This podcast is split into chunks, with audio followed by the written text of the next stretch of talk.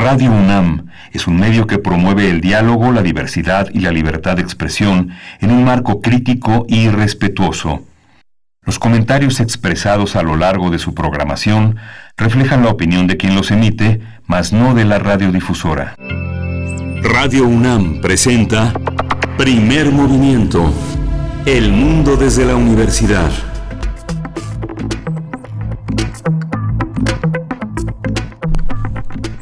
Buenos días. Hoy es lunes 30 de marzo y son las 7.04 de la mañana, casi las 7.04. Y empezamos unos minutitos antes.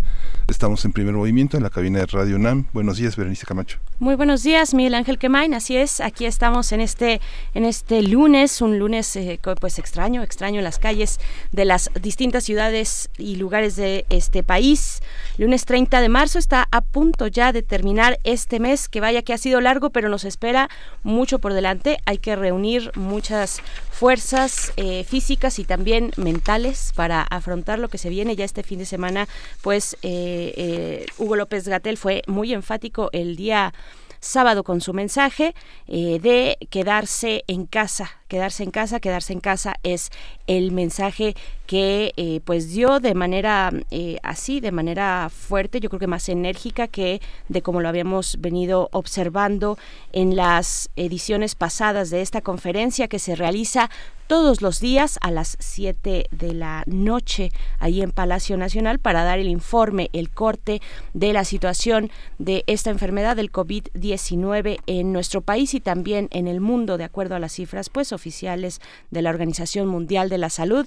Y pues bueno, estamos ya a punto de terminar este mes. Hay que, como decía, guardar fuerzas para lo que viene, porque pues viene un, momento complicado eh, entre, entre tanto, yo quisiera eh, pues mencionar este mensaje que envió ayer precisamente Hugo López Gatel, un mensaje a los artistas, a los creadores de este país, para mostrar la relevancia de su labor de, en la difusión de las medidas de salud que se están eh, pues llevando y que se están eh, transmitiendo a través de el gobierno federal, de los gobiernos de manera oficial, pues las medidas que ya conocemos, que se expresan eh, pues en mensajes artísticos, ya sea en canciones, en otro tipo de expresiones artísticas y que se vierten en las redes sociales con mensajes de permanecer en casa, de lavarse las manos constantemente y de guardar la distancia social. Pues ayer Hugo López Gatel dio este, este mensaje a través de redes sociales, importante porque, pues bueno, lo sabemos, son entre otros sectores de la población eh, otros sectores, digamos, productivos de esta sociedad y de cualquier sociedad. Los artistas, las artistas son, eh, pues están, viven, digámoslo así, por proyecto, podría pensarse que al día, ¿no? Un poco a través de sus proyectos. Hay que apoyarlos, no hay que dejar de mencionar lo que están realizando. Muchos de ellos, de ellas, se han volcado también a realizar cursos en línea, por ejemplo, talleres para dar viabilidad a este momento complicado, viabilidad económica a sus proyectos en este momento complicado eh, pues en el que estamos atravesando y que empieza empieza a levantarse la dificultad pues eh, que estaremos viendo en estos días no Sí, justamente ese, ese llamado es un poco este un reconocimiento a un grupo de a los grupos de creadores que están en muchos niveles en la sociedad que son los más afectados por las crisis económicas la mayoría de los artistas vive del Estado, son pocas las empresas culturales que generan, eh, que generan posibilidades de una vida digna. Los artistas generalmente eh, se la pasan buscando proyectos que sean sostenidos institucionalmente y bueno, siempre en todas las coyunturas históricas aparecen las grandes crónicas, las grandes representaciones audiovisuales, plásticas y bueno, no hay necesidad de que el gobierno diga que se pongan a trabajar porque ya están haciéndolo. Hay muchas iniciativas de la sociedad civil, de las organizaciones de artistas, de editores, que promueven, convocan a entregar cuentos, a entregar poemas, a entregar crónicas de lo que está sucediendo. Y los medios intentan hacerlo también, finalmente son el receptáculo de todo este movimiento que se ha promovido o no, ahí está, digamos que no hay una, una gran este una, una gran profundización en torno a los métodos de, sobrevivencia de los artistas, al menos no en esta, en esta visión sexenal. Hay una gran promoción a la lectura, se iniciaron muchas, eh, muchas eh, formas de, de, promover la lectura, pero todavía falta mucho lo que tiene que ver en teatro, danza, iniciativas en las que colaboren mutuamente los artistas. ¿no? Finalmente se ha puesto en línea muchas cosas que tenían un precio y que finalmente es importante reconocer que es, es eh, fundamental que se compartan y que la vida en línea hoy tiene una magnitud distinta. ¿no? Podemos ver cosas de eh, de otras latitudes eh, de una manera muy impresionante, ¿no? Las, las propuestas del Teatro Solís, de Cirque du Soleil, del Teatro de Berlín, de todo el tema que hay en el Museo del Prado, en el Museo del Louvre, este, hay una apuesta, hay una liberalización de los candados que normalmente tenemos para poder ver cosas interesantes, la apuesta en línea de muchos ebooks, de muchos libros, de muchos PDFs que podemos descargar y que podemos leer con calma para cuando todo esto pase, ¿no? Por supuesto, y bueno, no eh, aquellos pocos que no viven del Estado, eh, artistas que no viven de las becas, de los estímulos y promociones y demás, y que tienen su propio espacio, que han logrado en conjunto, en colectivo, eh, levantar un propio espacio. Pienso en el 77, que hemos hablado de por aquí, el 77 Espacio Centro Cultural Autogestivo, no sé, incluso en el Teatro Bar El Vicio, pues todos esos han tenido que cerrar y han tenido que cancelar sus funciones, sus temporadas. Así es que, bueno, hay que apoyar también lo que podamos ver en redes sociales, lo que se está compartiendo respecto a los proyectos, a los proyectos que se imparten en línea, cursos, talleres y demás. Y pues bueno, dicho esto, le damos la bienvenida a la Radio Universidad en Chihuahua, como todas las mañanas. Vamos a estar con ustedes de 6 de la mañana a 7 hora de Chihuahua, 7 a 8 hora de la Ciudad de México a través de las frecuencias del 105.3, el 106.9 y el 105.7. Saludos, bienvenidos en Chihuahua. ¿Cómo la están pasando por allá? Comenten en redes sociales. Nos va a dar mucho gusto saber cómo se afronta este momento complicado. Eh, por allá y desde donde nos estén escuchando. Arroba P Movimiento es la forma de contactarnos en Twitter. Primer Movimiento UNAM en Facebook. Sí, y vamos a tener un programa hoy muy, muy interesante. Vamos a arrancar con un viejo colaborador de este espacio, Cuauhtémoc Sánchez, él es biólogo eh, por la UNAM, diplomado en actividad física para la salud y diplomado en gestión del deporte y certificado como entrenador personal. Vamos a hablar de cómo ejercitarnos en la familia, cuáles son los turnos, cuáles son las características de mantener, eh, de mantener la movilidad. Ya eh, quien, quien entrene box en el Comité Olímpico, pues necesita cuatro o siete horas para entrenar, pero esto es más, más leve, ¿no? Por supuesto, vamos a recibir también sus preguntas. Si ustedes han decidido, pues, emprender un plan de ejercicios en casa, también envíennos sus preguntas, sus dudas y aquí las podremos compartir con Cuauhtémoc Sánchez. Después tendremos nuestra sección de los lunes cada 15 días, esta sección que dedicamos a las tecnologías, singularidades tecnológicas y TICs. Vamos a conversar con la doctora Cintia Solís. Ella es socia del despacho LexNIF, eh, es Legacy eh, Advisory, catedrática de la Secretaría de Marina y del Instituto Politécnico Nacional. Hoy nos va a hablar sobre las tecnologías que nos mantenían distantes, pero que ahora nos unen. Es una reflexión interesante y cómo se está viviendo eh, toda esta situación a través de las, redes, las redes sociodigitales. Pues bueno, vamos a conversarlo con ella.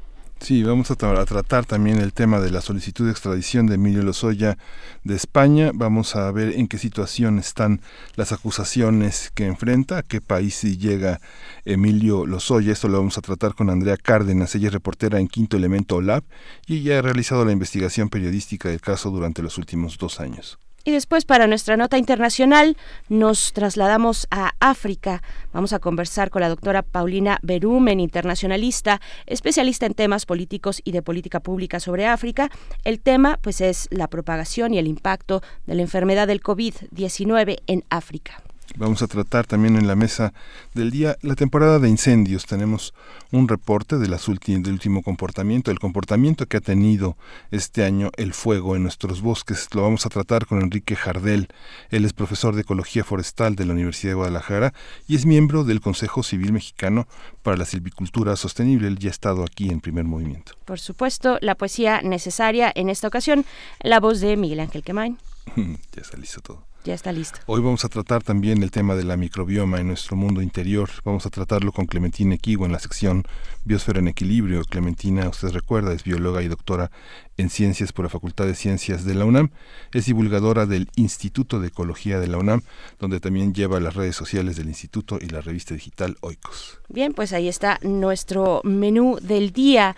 Eh, y con lo que también lo, lo, que también se vaya acumulando vamos con nuestro espacio informativo nacional internacional y de la UNAM en esta emergencia del COVID-19 COVID-19 ante la pandemia sigamos informados. Radio UNAM Este fin de semana fue muy intenso para el presidente Andrés Manuel López Obrador, que hizo una, un alto en dos espacios fundamentales. Uno en Coahuila, en, en, Coahuila, donde llegó al mismo hotel de siempre, y en La Rumorosa, en la Sierra de Juárez, donde también se detuvo para observar los ventiladores, ¿no? Los ventiladores. El parque eólico, que desde 2010 tiene una enorme oposición de, una gran, de un gran sector de ecologistas y de personas que se oponen, y que hizo un chiste muy interesante, un gobernador tonto dijo que no había bajado el calor con los ventiladores ni en Tecate ni en Mexicali. Y también dijo ayer que los conservadores quieren aislarlo por la emergencia del nuevo coronavirus, que provoca la enfermedad del COVID-19. En Culiacán, Sinaloa, en el hotel de siempre, el mandatario hizo un video, dijo que estos grupos desean generar un vacío y apoderarse de la conducción política del país.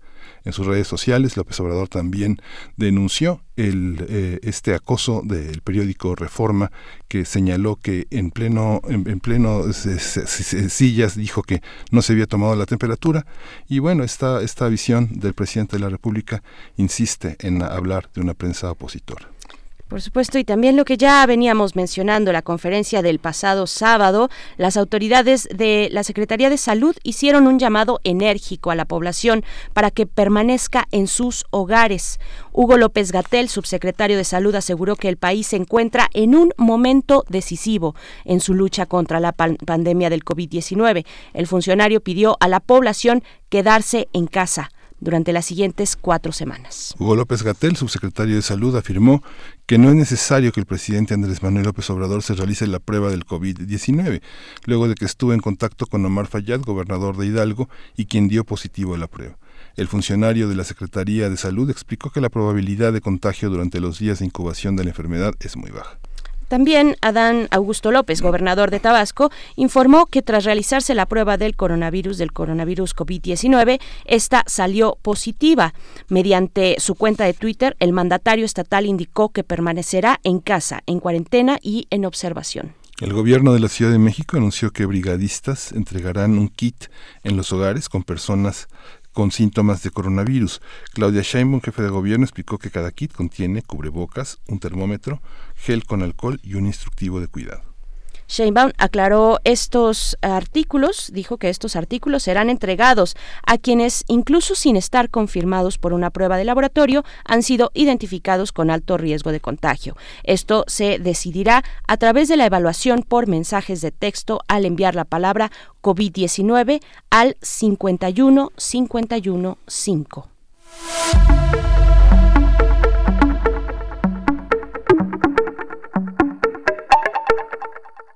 El presidente Donald Trump extendió un mes más el aislamiento voluntario a nivel nacional, es decir, hasta el 30 de abril, como parte de las medidas ante la pandemia de la enfermedad de COVID-19. El mandatario eh, dijo que según estimaciones el pico más alto de mortalidad se alcance en dos semanas. El número de casos confirmados en Estados Unidos supera los 100.000, mientras que el de muertos es de 2.409. La Organización Mundial de la Salud informó el pasado viernes que más de 100.000 personas se han recuperado de la enfermedad de COVID-19 en todo el mundo. Tedros Adhanom, director de la OMS, dijo que aún faltan de 12 a 18 meses para desarrollar una posible vacuna y mientras tanto es necesario hallar terapias efectivas para tratar a los pacientes y salvar sus vidas. Adhanom anunció que Noruega y España aplicará el ensayo de la solidaridad en pacientes para comparar la seguridad y eficacia de cuatro medicamentos diferentes o combinaciones de medicamentos contra la COVID-19. Se trata de una iniciativa en la que participan 45 países y es dirigido por la OMS con el fin de reducir el tiempo para encontrar tratamientos que sean eficaces. Por su parte, la Administración de Alimentos y Medicamentos de Estados Unidos aprobó el uso de plasma sanguíneo de pacientes recuperados de la COVID-19 como tratamiento en pacientes infectados con el nuevo coronavirus. Mediante un comunicado explicó que es posible que dicho plasma tenga anticuerpos efectivos contra el virus que causa la enfermedad del COVID-19. Se trata de un método que ha sido utilizado en anteriores pandemias. Y en la UNAM, el caso de la UNAM, Samuel Ponce de León, titular de la Comisión Universitaria para la Atención de la Emergencia del Coronavirus, creada por la UNAM, aseguró que el distanciamiento físico es la medida más efectiva e importante para modificar la curva de crecimiento de la epidemia del coronavirus. El también coordinador del Programa Universitario de Investigación en Salud, el PUIS por sus siglas, de la UNAM, consideró que la reiterada atención a las pruebas de diagnóstico se ha sobredimensionado el especialista dijo que estas pruebas no previenen la transmisión de infección, sino que permiten establecer prácticas para limitar su extensión, identificando a los pacientes positivos. Claudia Raful, académica de la Facultad de Psicología de la UNAM, afirmó que la ansiedad que ha experimentado la población en los últimos días se debe sobre todo a la cantidad de información que difunde a través de diversos medios y que nos pone en un estado de alerta que en otra situación no sentiríamos. La experta puso, por ejemplo, como ejemplo las personas que padecen alergias en esta época del año, pero que en estos momentos creen que los síntomas se relacionan con la pandemia de la COVID-19. Y bueno, vamos a tener también eh, recomendaciones culturales. Vamos a hablar hoy de la... No vamos a hablar, vamos a recomendarles que en el hashtag Cultura UNAM en Casa, creada por la Coordinación de Difusión Cultural, vamos a recomendar música antigua. Los músicos de la Academia de Música Antigua de la UNAM nos ayudan a entrar en un mundo fascinante de, la música de décadas pasadas desde su casa y a partir de la voz de, un, de su instrumento. La transmisión estará disponible a partir de hoy, 30 de marzo, y se actualizará lunes y jueves a través de sus plataformas en línea. Bien, pues hasta aquí nuestro corte informativo, información sobre la evolución de esta enfermedad, la COVID-19 en México, en el mundo y también en la UNAM. Vamos a ir con música. Esto se titula Fearless, sin miedo. Hay que estar, pero con mucha precaución y con mucho cuidado. La canción es de Pink Floyd para empezar este lunes, el último lunes de marzo.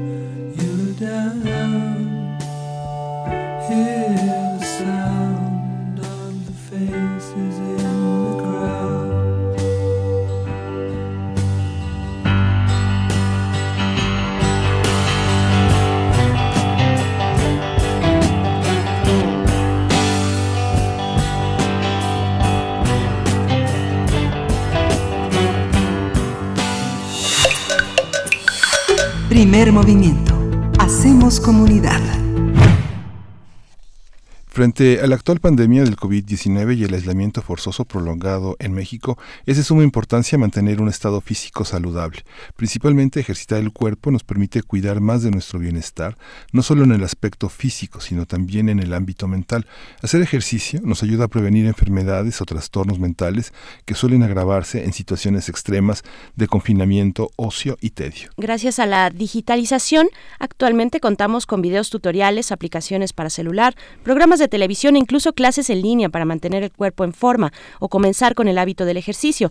Tan solo hace unos días la Comisión Nacional de Cultura Física y Deporte difundió una serie de infografías para estar activo durante el aislamiento masivo. Para ejercitarse desde casa se puede utilizar equipamiento extra como pesas, bandas de resistencia o pelotas de yoga. Sin embargo, existen diferentes rutinas para las cuales basta nuestro peso corporal, consistencia y disciplina.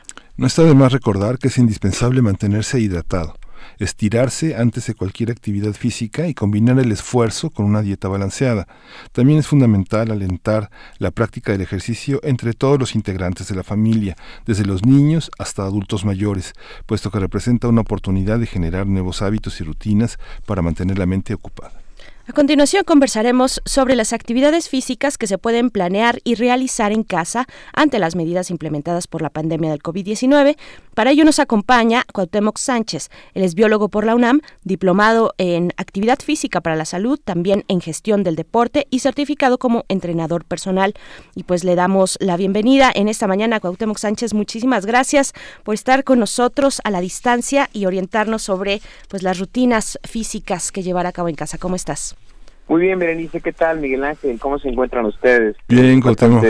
Muy ejercitados. Con, con, su espacio y qué bueno que estemos preocupados por la actividad física y la prevención de la salud a través del ejercicio, ahora que estamos efectivamente en una medida extraordinaria, ejemplar, pero una gran oportunidad para sacarle provecho a los recursos de la casa, para intervenir con toda la familia y para hacer de este rato de activación física pues una sana convivencia también. Por supuesto, claro, pues y, y también queremos tal vez para iniciar pensar en todas las eh, los tipos de, de, los perfiles de, de, las familias desde los más pequeños eh, que por definición pues muchos pueden ser muy activos no y estar en confinamiento puede ser complicado pero también los adultos mayores que están ya desde hace un rato, esperamos, cuidándose en casa. ¿Cómo, ¿Cómo visualizar una rutina de ejercicios para personas principiantes eh, y, diversificada también? ¿Cómo hacerlo y no eh, pues fracasar en el intento? desde qué tan caro es, qué podemos utilizar como elementos que tenemos a la mano en casa para poder generar un poquito más de resistencia, en fin, cómo pensarlo. Mira, Berenice, eh, muy puntual, creo que creo que en este momento la preocupación parte básicamente en estos dos sectores. Sin embargo, eh, debido a que la enfermedad, no hablo solamente del COVID-19, sino la enfermedad ataca a cualquier organismo que se encuentra franco, que se encuentra dispuesto para recibir a la enfermedad, es muy importante que todos los sectores de la familia, todos los integrantes de la familia, no importando si eres menor, si eres un eh, adolescente, si eres un adulto joven, eres un adulto mayor, eh, utilices el ejercicio como una estrategia preventiva, además de, bueno, diferentes hábitos que tienen que ver con una higiene en salud en personal, ¿no? Es decir, desde la alimentación, el tiempo de descanso, que ahora es muy importante también. Los chicos pueden romper su, su ciclo circadiano, es decir, sus actividades de cada día porque no tienen la escuela, entonces se les permite a lo mejor desvelarse, a lo mejor pasar demasiado tiempo frente a los videojuegos, eh, a lo mejor por lo pronto eso altera el estatus general de descanso de toda la familia y tampoco es correcto porque al romper este ciclo también tu cuerpo te va a generar de alguna manera pues una demanda de descanso, una demanda eh, nutricional distinta y demás. Entonces, eh, parece un detalle irrelevante, pero partes desde el tiempo que te dedicas a dormir en este tiempo. Al principio a lo mejor es muy fácil decir, ah, bueno, pues son más días de descanso, puedo hacer más cosas que regularmente no hago, como desvelarme, pero desde ahí rompemos la calidad del sueño que seguramente es un tema que ustedes ya eh, habrán tocado en algún momento de esta serie de grandes programas. Pero es muy importante pues tratar de preservarla para qué? Para iniciar con una jornada que puede ser desde el momento en que nos levantamos, iniciar con una jornada de ejercicio. El ejercicio se puede adaptar según las edades a la capacidad de cada una de estas edades.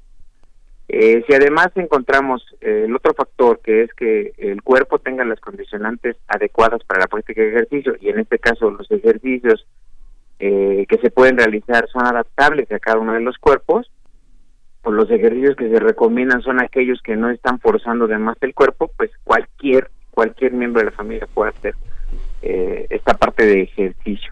Para los niños chicos obviamente se requiere una demanda mucho más creativa de ejercicio. Existen las carreras de obstáculos utilizando pequeños muebles y no se trata de brincarlos este, a gran altura y demás, no, se trata de rodearlos, pero a lo mejor lo vas a rodear a gatas, lo vas a rodear caminando, embulsándote con los pies mientras estás acostado de espalda, este, lo vas a hacer eh, como sirenita, haciéndolo de lado, este, vas a tratar de pasar la mayor cantidad de objetos por entre las piernas, pasándoselos de uno a otro, sin tratar de moverlas, esto es simulando una sentadilla o una posición de caballo y pasando objetos en medio o por arriba de los brazos en esta misma posición. Es decir, hay que ser un poco más creativo.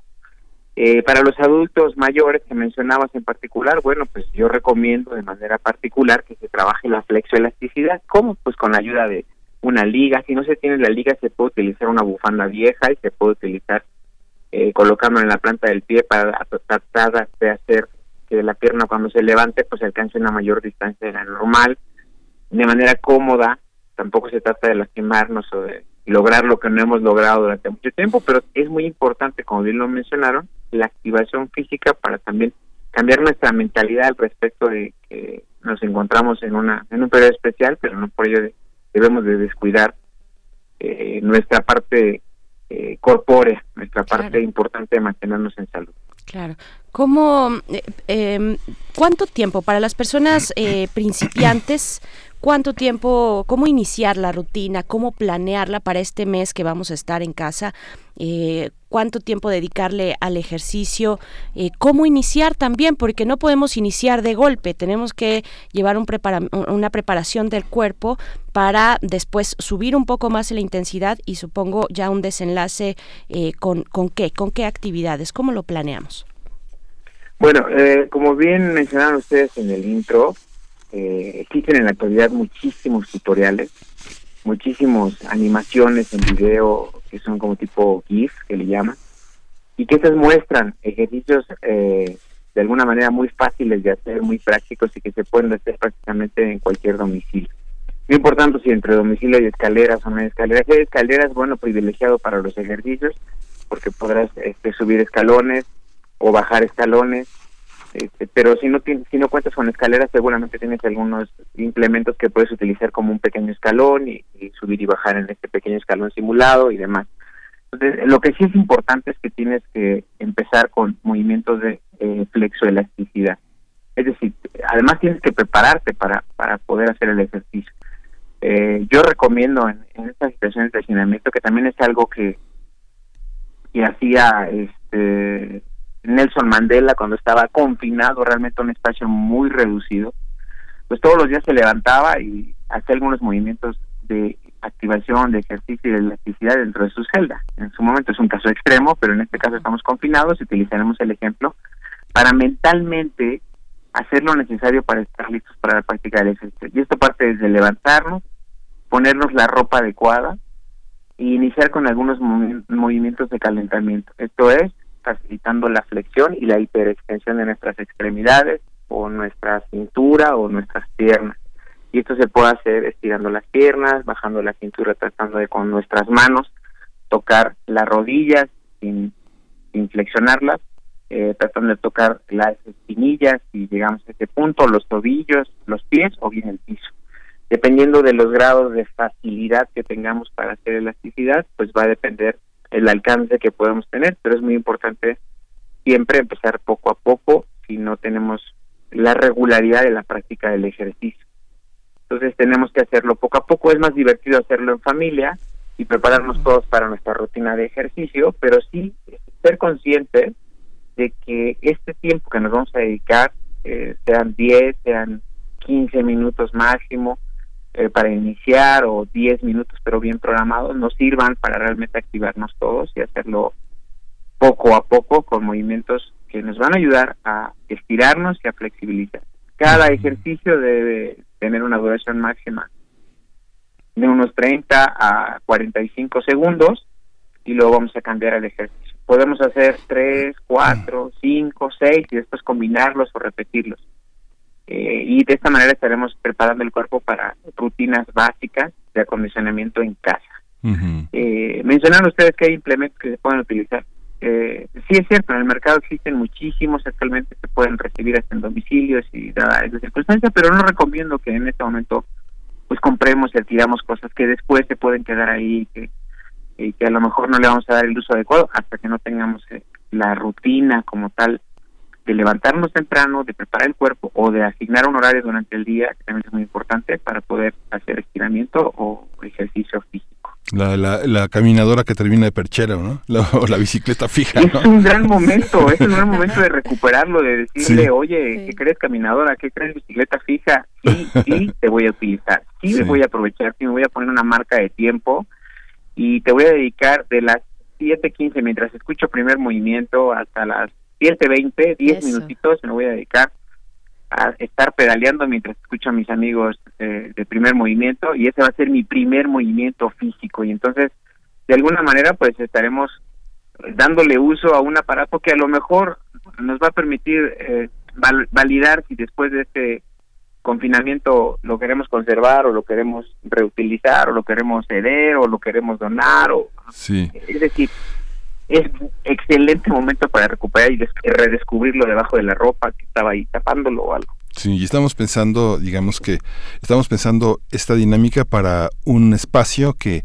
pues una casa que no tiene gimnasio, que no tiene alberca, que no tiene roof garden, ¿no? Que, digamos, una casa de tal vez de dos o tres recámaras, dos recámaras, una sala, un comedor, como solemos o suelen muchas personas distribuir el espacio de su casa. Pensamos como en un espacio entre dos metros y uno treinta, pero eh, eh, los horarios, estamos todo el día juntos, pensemos en familias de una, una familia este, de, dos personas adultas, dos niños, una, una persona, este, se han ido a la casa de los abuelos, eh, eh, hay, que, hay que activar, digamos, los horarios, los intereses de físicos varían con los niños, los niños pueden bailar, pueden cantar, pueden brincar. No sé, un niño de, niños de 3 a 6 años pueden hacer eso, pero... De hecho, pueden hacer todo eso que mencionas, es cierto, quedarse quieto. ¿No?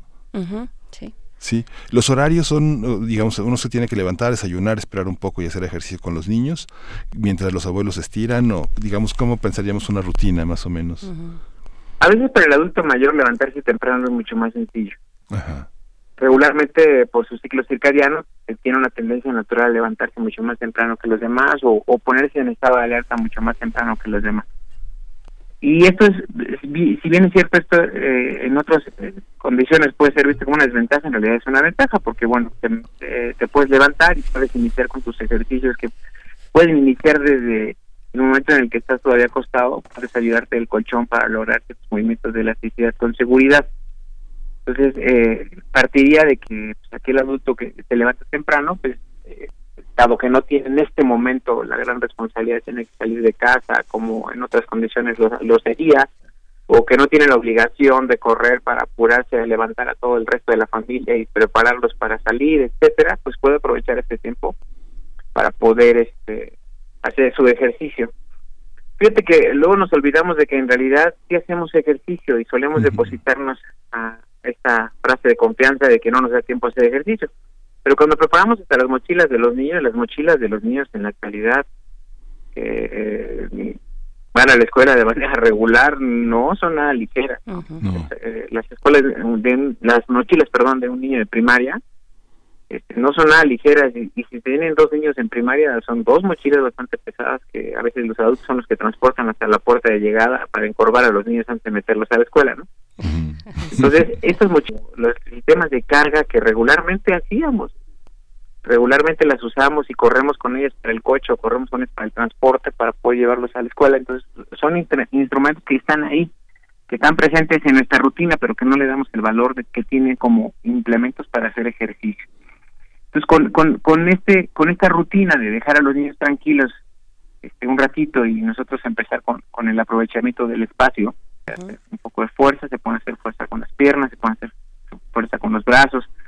Eh, hay muchas posiciones para hacer una lagartija o para iniciar con los principios de la lagartija, de la plancha, ya sea eh, con las piernas estiradas o colocando las rodillas sobre una superficie para no hacer toda la distancia mi recomendación es que lo primero que hagamos, por ejemplo, en una lagartija, es que en lugar de iniciar con una rutina este, de luchador famoso, iniciemos a luchar contra la ley, ¿no? Contra la ley de gravedad. Entonces vamos a iniciar acostados y nos vamos a impulsar hacia arriba. Entonces eh, después nos dejamos caer tranquilamente, respiramos abajo y nos volvemos a impulsar este, hacia arriba, apoyando las manos todo el tiempo. Entonces, de esta manera nosotros estamos luchando contra la ley de gravedad, pero empezamos con nuestra activación física. Si ya se tiene la rutina de ejercicio y la frecuencia de manera regular, bueno, hay una necesidad física, entonces se pueden variar los ejercicios, el tiempo, eh, la intención, o los movimientos de los brazos para poder eh, dirigir el trabajo de ciertos grupos musculares claro.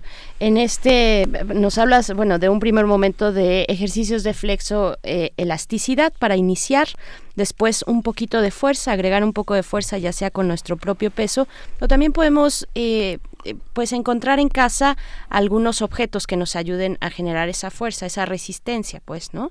No necesitamos tener las, eh, las mancuernas eh, especializadas, aunque fíjense que nuestro compañero Uriel Gámez nos decía que había se había asomado a alguna de las secciones de deportes en estos días, bueno, no ya hace dos semanas y ya estaba vacío, estaba vacío con que la gente fue, se dispuso a a, este confinamiento, pues mantenerse ejercitados, ejercitadas. Ojalá que sigamos con estas prácticas. Después de la fuerza, eh, y usando algunos objetos que tenemos en casa, no sé, tal vez algunos litros de leche, unas botellas de agua, en fin, ¿qué sigue después? ¿Cómo, ¿Cómo cerrar la rutina de ejercicio para no quedar en caliente y, y tal vez arriesgarse a lastimarse? Bueno, esto que mencionas es muy interesante. Fíjate que es un fenómeno que va atacando un poco, y yo también lo reduciría un poco a las modas electrónicas, a las modas de Internet que se van empezando, ¿no? Eh, de refugio mental se está convirtiendo en el ejercicio. Esto debido a que somos seres móviles completamente, somos diseñados para tener falanges hasta vértebras, y entonces nos hace seres completamente móviles. Y el hecho de permanecer en hacinamiento ya no suena como a reprimenda, ¿no? Sí. Entonces, eh, de ninguna manera lo, lo vemos como lo que en este momento es, es una alternativa de prevención en la salud sumamente importante y necesaria, pues no solamente para salvaguardar eh, nuestra integridad, sino la de todos los seres que estamos conviviendo en la misma habitación. Y así con esto, pues prevenir mucho más problemas, ¿no? Entonces, eh, sí es muy importante que, como cité al principio, eh, pues no necesariamente al adquirir todos estos materiales pues a veces se tiene la orientación adecuada para su uso. Por eso es importante que se acerquen. O sea, hay diversas estrategias mencionadas en la CONAD, el Instituto del Deporte de la Ciudad de México también ha subido algunos videos de orientación con el uso mínimo de implementos extraordinarios. Entonces, eh, no se requieren mucho de estos implementos si no se saben utilizar previamente. Eh, innovar a veces también tiene sus riesgos físicos, entonces es muy importante seguir los tutoriales y todo, pues para prevenir que además del confinamiento tengamos una lesión eh, eh, física, ¿no? Entonces esto pues no, no es lo recomendable. Pero tiene razón, también hay muchos implementos que se pueden utilizar para la práctica del ejercicio. Yo hablaba de una bufanda vieja que puede ser eh, coadyuvante para lograr una mayor elasticidad, etcétera. Las pesas que pueden ser en realidad elementos de peso, ¿no? Una cubeta con agua tiene un elemento de peso importante, entonces hay muchos ejercicios que se pueden combinar. Pero tienes razón, ¿y cómo vamos más allá? Bueno, lo primero que tenemos que hacer es establecernos la rutina de poder hacerlo. Si nosotros somos capaces en este tiempo de dedicarle estos 15 minutos diarios a la práctica de nuestra actividad física y lo logramos hacer cronológicamente de manera cotidiana, lo convertiremos en una rutina. Y si logramos hacer una resistencia dentro de la casa que no requiere más que un espacio como lo citó de manera muy puntual Miguel Ángel de unos dos, y, dos metros por 1,30 aproximadamente y se pueden hacer multisaltos ahí combinados con sentadilla, combinados con paso atrás, se pueden hacer diferentes variables abdominales, la familia puede ayudar porque mientras eh, detienen al, familiar de los pies, el otro se puede hacer hacia atrás para hacer abdominal, entonces se puede hacer una gran convivencia física, que sea un espacio de refugio mental también, pero también de preservación de la salud física. Sentadillas juntos. Exactamente, sentadillas en competencia, salto este, en distancia, con los pies juntos, saltos sin impulso hacia adelante, midiendo la distancia de cada familia, de ver quién llega más lejos. A los niños seguramente llegará un punto en el que estas competencias físicas, este, sin darle comercial a ningún programa de competencia física entre atletas mexicanos que te le dicen, se pueden utilizar este tipo de estrategias para poner obstáculos y para poder librarlos y para poder hacerlo de manera divertida y cómoda mientras estás haciendo ejercicio. Pero sí es muy importante que se destine con conciencia este tiempo a la práctica del ejercicio. Es decir, eh, no estoy aburrido y en este momento, no solamente porque estoy aburrido, perdón, en este momento vamos a hacer ejercicio, sino cotidianamente, todos los días, vamos a hacer ejercicio y vamos a utilizar, a lo mejor esta pelota que realmente no es peligrosa dentro de nuestro departamento, este eh, pero que es una pelota que nos sirve para pasarla de un lado al otro con seguridad y que si nos golpea en la cara pues da más risa que sensación de ardor pues es perfecta para jugar un voleibol entre el en, alrededor de la mesa del comedor o para jugar boliche para jugar quemados ah, para jugar bueno quemados no es muy peligroso en departamento bueno así todo se vale hay que ser creativos con la pelota entonces eh, las canicas también es un es un excelente refugio para poder eh, jugar a la puntería eh, eh, los instrumentos eh, que no utilizamos, que parece que no utilizamos, en realidad se pueden convertir en nuestros implementos divertidos. Lo que sí se requiere es de mucha creatividad. Y nos caracterizamos los mexicanos por esta creatividad. Siempre encontramos, si lo vemos en redes, siempre encontramos el meme adecuado, siempre encontramos la, la, la animación adecuada para poder hacer un comentario, bueno, pues también podemos ser creativos en casa y utilizar el resto. Para... Solo hay que tener cuidado de no tirar las fotos de, la, de los 15 años de la tía, el diploma el diploma de licenciatura. El florero que regaló la tía. El, florero, la figura de regalaron, exactamente, o el centro de mesa que nos trajimos en la última fiesta a la que fuimos, y regamos las flores y sigue. Y que casi nos cuesta la relación con, con la tía, ¿no? Exactamente, y ahora la tía vive con nosotros y pues imagínate qué va a pensar, ¿no? Entonces hay que llamar a la tía para que venga a salvar tu florero en lo que seguimos jugando boliche. También se pueden implementar hasta un gran aparato para levantar la llanta de atrás de la bicicleta. Bueno, Berenice hizo su bicicleta fija así, justamente como lo dices. Y la he usado todos los días. Y de verdad que es maravilloso aprovechar la bicicleta de esa manera porque, bueno, primero estamos aprovechando. Segundo, da la sensación de movimiento más real eh, que se puede lograr en una bicicleta. Y tercero, bueno, pues estamos activándonos físicamente, que era el objetivo principal, ¿no? Entonces se pueden utilizar mil, mil, mil El chiste de esto se trata de saber aprovechar el tiempo en beneficio de la salud individual y de la salud de la familia. Bien, pues eh, Cuauhtémoc Sánchez, te agradecemos mucho. Se nos ha ido el tiempo volando y se nos ha acabado ya, pero eh, te agradecemos mucho esta, esta conversación, estas orientaciones y hay que estar motivados. Si lo hacemos en familia, nos podemos motivar aún más. Eh, ya las recomendaciones de 10 a 15 minutos para los principiantes, eh, también fijar un horario, tener un horario fijo, no solamente cuando estemos aburridos, en fin, hacerlo de manera cotidiana, alimentarse muy bien y descansar, descansar bien para fortalecer el sistema inmune y, afrontar de una mejor manera este momento complicado. Te agradecemos, te mandamos un abrazo a la distancia. Recibido a la distancia, correspondido, como siempre, con, mucho agrado para todo tu auditorio, para todos ustedes. Espero que todo el mundo logre eh, encontrar su espacio, encontrar su tiempo para alimentarse, para levantarse temprano, para programarlo como una actividad que se quede para siempre, porque en la medida en que seamos más saludables, pues tendremos una salud en general mejor. Entonces, eh, yo creo que es muy buen momento para recapacitar en muchos aspectos de nuestra de nuestra salud y pues el ejercicio es una de estas grandes estrategias que como seres móviles debemos tener. Miguel Ángel, un abrazo también para ti a distancia y bueno, pues estoy a sus órdenes, que tengan un excelente día. Gracias, Igualmente, para ti muchísimas gracias. María Elizondo nos dice, tal vez sea un buen momento para reconocer la importancia de la disciplina en niños, adultos mayores y en toda circunstancia de la vida. Y dice que ya concluyó ella en su horario, un, eh, incluyó en su horario un momento para hacer ejercicio de manera diaria y está cumpliendo. Muy bien, Mayra, cuéntanos cómo te va con eso. Vamos, eh, son las 7.49, vamos con lo siguiente.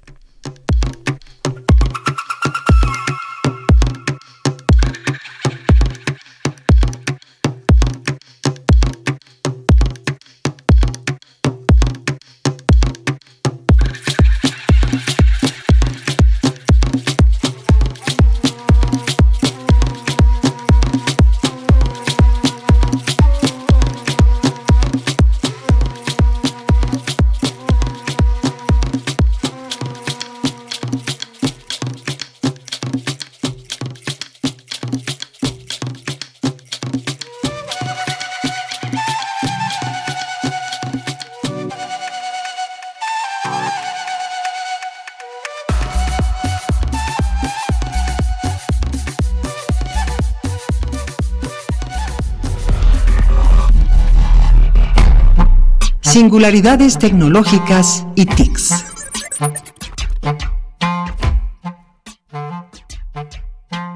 Pues estamos llegando ya a esta sección de cada 15 días los lunes aquí en Primer Movimiento y en esta ocasión conversamos con la doctora Cintia Solís.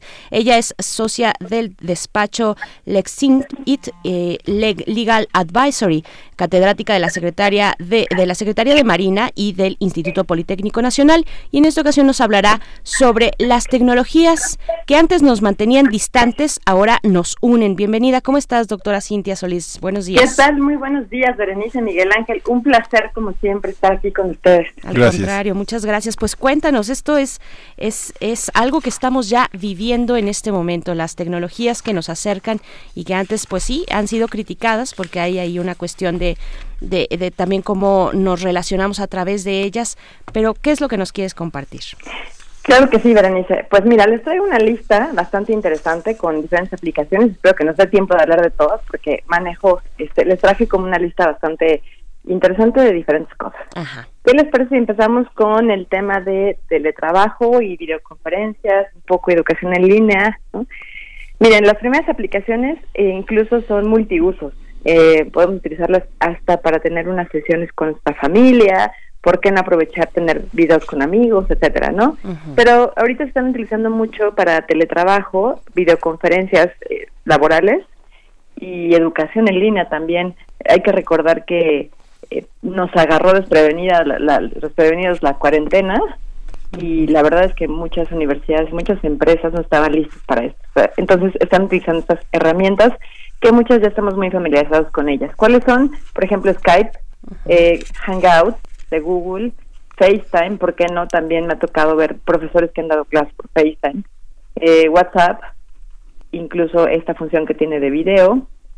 Eh, la favorita de todas ahorita está haciendo Zoom, está arrasando, tiene muy buenas funcionalidades, tiene eh, ahorita tiene algunos planes en pro de la educación que liberó gratuitos, es muy importante para las escuelas por si no tienen una plataforma. Zoom liberó varias cosas también gratuitas. Está con todo. Zoom, el, fin de semana alguien me dijo, ¿quieres que nos conectemos por Zoom? Y yo así este, torcí los ojos un poco, pero, pero sí está con todo. Se convirtió, se ha convertido en la plataforma favorita en este momento, tanto para trabajo como para escuela, como para reuniones familiares. Y Telmex también, solo que la de Zoom tiene tiempo indefinido, este tiene, con este puedes conectar con un número también ilimitado de personas. Yo tuve una sesión de Classroom de con 54 personas conectadas, o sea, es algo importante, ¿no? Sí. Sí, sí. Cintia, sí. Curiosamente también tenemos por ahí olvidada, pero ahí sí existe, eh, la famosa Workplace de Facebook, en la que incluso puedes tener una cuenta independiente, ¿no? A la de tu, a, la, a tu cuenta personal por si tu jefe quiere que te unas a Workplace y tú no quieres aceptarlo en Facebook, también lo puedes tener. Las clásicas que son ya un poco más robustas, eh, por ejemplo como Webex de Cisco. Eh, también para las escuelas están utilizando mucho Teams de Microsoft, Google Classroom. Eh, Moodle y Blackboard, aunque Moodle y Blackboard son más bien para, para educación asincrónica, ¿no? Mm. Para dejarles tareas, para poder verificar si están entregando cosas en tiempo, etcétera. Blackboard y cuál más? ¿Cuál Moodle. Moodle, ok. Eh, del otro lado también tenemos, es importante eh, también tener aplicaciones para poder enfocarnos, porque como muchos no estábamos acostumbrados al teletrabajo, también se nos está haciendo súper complicado y nos estamos volviendo ineficientes. Entonces, por ahí tenemos unas aplicaciones como Focus, mm. que nos ayuda también muchísimo, Monday. ¿De qué se trata Focus para quien no, la conoce? Está bien interesante, miren, mm. es una aplicación que tú programas para hacer lo que se conoce como pomodoros, que son lapsos de 25 minutos en los que te enfocas en una tarea eh, y es un cronómetro. Entonces vas poniendo vas teniendo tareas o ejecución eh, por cada 25 minutos y después te dan eh, pausas cortas de 5 minutos o puedes configurar pausas largas, ¿no? De media hora, de una hora, etcétera, ¿no? La idea es que nos volvamos como muy eficientes, liberando tareas y en esos 25 minutos te tienes que concentrar 100% en esa tarea. Y te impide que tengas acceso a otras aplicaciones, ¿no? De, ajá, generalmente así, exactamente. Hay varias aplicaciones que, que funcionan sobre esa misma dinámica. Unas sí te bloquean todo. Ah. Eh, Focus creo que no te bloquea todo, pero bueno, depende ahí de la configuración que tú le pongas. Claro, bien. igual está Monday, y puedes asignar tareas, hacer como un tracking hasta del tiempo que se están tardando tu equipo en hacerlo, este eh, incluso consultar el estatus, hasta darle acceso a tus clientes como para que puedan ver en qué estatus está, no sé, su expediente o alguna tarea que te encargó. Eh, también está Trello, que funciona muchísimo para este tipo de asignación de tareas y ponerte de acuerdo con el equipo. Es muy importante que hacer nada más aquí una, una breve esta acotación es muy importante y es básico que la gente que se está conectando a distancia a la red de su empresa cuente con una VPN. Me ha tocado conocer de pues, malas prácticas que se tienen ahorita, porque por ejemplo, esta VPN es una Virtual Private Network que básicamente permite que te conectes a la red local de tu empresa, eh, aunque estés a la distancia, y cifra esa, esa eh, digamos, el contenido de la información, ¿no? O sea, el, esto es importante porque mucha gente incluso me tocó cuando todavía no estaba tan fuerte la cuarentena y tenía que salir al súper o lo que sea, ver que estaban trabajando desde un Starbucks, por ejemplo, o un café. Y si se conectan estas redes públicas, bueno, es un problema también para la seguridad de la información. Claro. ¿Cómo conseguimos una, cómo, cómo es este proceso de tener una BPM de la, de la empresa en la que trabajamos? Lo ideal es que la propia empresa tenga contratada una VPN, ¿no? Pero si no, nosotros podemos, incluso hay unas versiones gratuitas, hay una que se llama Express VPN, está la de Cyber Ghost, como si fuera fantasma, y hay otra también gratuita de Try to Catch, así. Eh, y esas son versiones gratuitas, ¿no? Muy bien. Incluso Facebook tiene una VPN. Ok, perfecto. Y las últimas, ya estamos a punto de despedirnos, pero algo más que quieras agregar. Sí, algo muy importante, ejercicio y bienestar eh, y cultura. La Filarmónica de París todos los días a la 1.30 de México está dando eh, conciertos en vivo, los el Palacio de Bellas Artes también tiene este tours en vivo, antropología, el de Sumaya, Castillo Chapultepec, el Museo de Louvre. Y para ejercicio hay que hay muy importante, hay que tener como esta este aplicaciones de meditación como Meditopía, como para hacer ejercicio, etcétera. Meditopía también es, muy buena, tiene una versión eh, la mayoría tienen versiones eh, gratuitas, libres. Entonces, creo que esta de Meditopía es, es un buen, una buena recomendación para cerrar esta conversación. Doctora Cintia Solís, te agradecemos mucho, te mandamos abrazos a la sana distancia y pues eh, pronto pues estaremos probando estas, estas aplicaciones. Muchas gracias. Muchísimas gracias, Bernice. Hasta luego. Bien, pues estamos a punto de despedir esta primera hora de transmisión.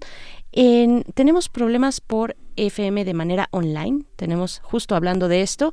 Eh, pues bueno, vamos a ver si lo podemos ya solucionar, pero pues les pedimos, les pedimos paciencia y también les recordamos que eh, pues ya desde la semana anterior y toda esta y mientras dure este confinamiento estaremos compartiendo la transmisión entre el 860 de AM y el 96.1 de FM. Estamos reduciendo pues el trabajo que tenemos aquí. Muchos de los colaboradores que están en AM pues están en sus casas y así debe ser y eso está bien. Solo nos mantenemos con algunos de los programas, pues el matutino eh, que somos nosotros, también eh, Prisma RU por la tarde y Resistencia Modulada en algunos de sus espacios. Así es que les agradecemos eh, a, ustedes su comprensión, también su sintonía a la Radio Universidad en Chihuahua. Nos encontramos el día de mañana de nuevo. Mientras tanto, seguimos en el 96.1 de FM y nos vamos al corte. Sí, quédese con nosotros.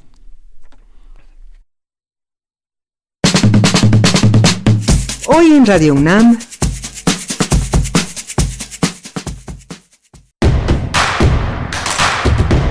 Encuentra la música de primer movimiento día a día en el Spotify de Radio UNAM y agréganos a tus favoritos.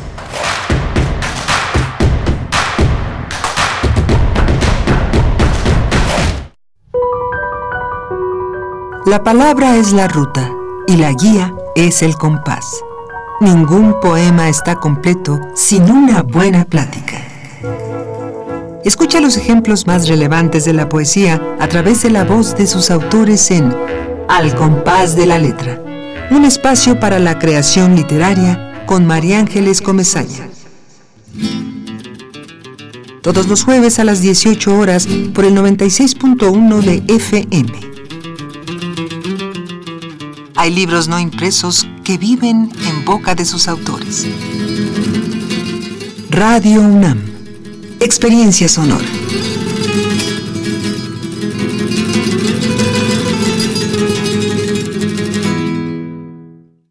Otra vez salieron a tomar las calles con el rostro cubierto.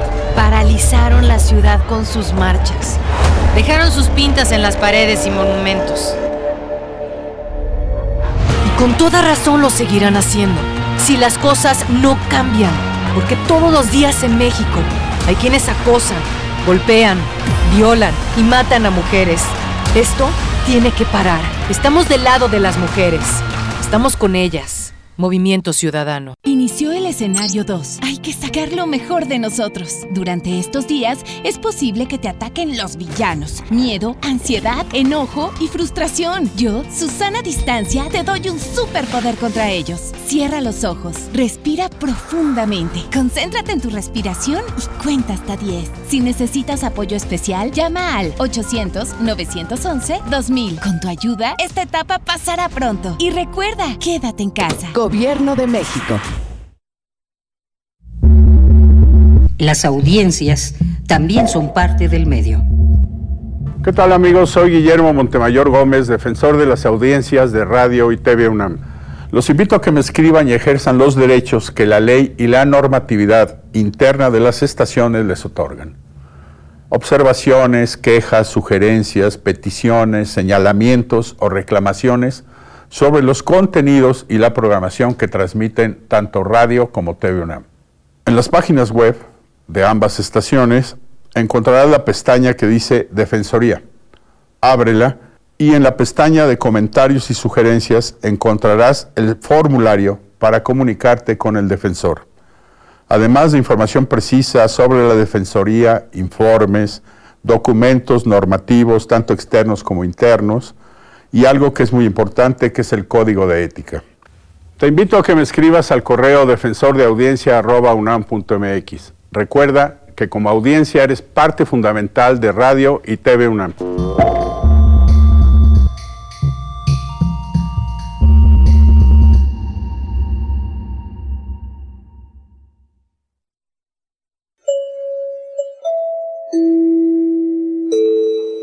Apreciable audiencia.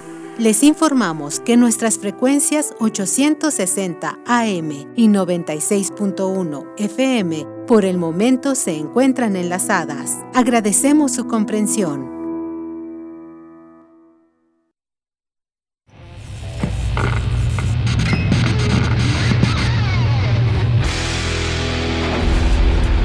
¿Recuerdas esta música?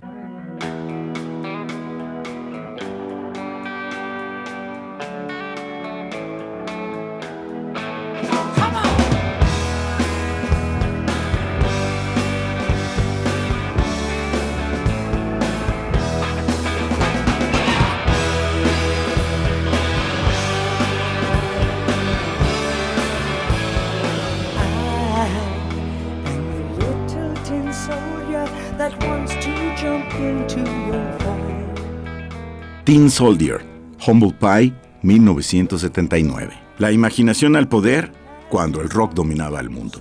Todos los viernes a las 18.45 horas por esta estación. 96.1 de FM. Radio UNAM, Experiencia Sonora.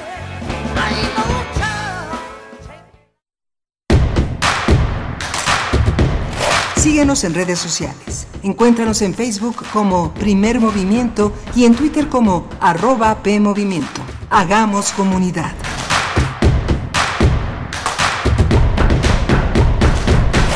Hola, buenos días, bienvenidos, bienvenidas. Estamos de vuelta aquí en Primer Movimiento en esta cabina de Radio UNAM en el, eh, pues aquí en la Ciudad de México. Estamos transmitiendo a través del 96.1 de FM en Adolfo Prieto 133 en la Colonia del Valle.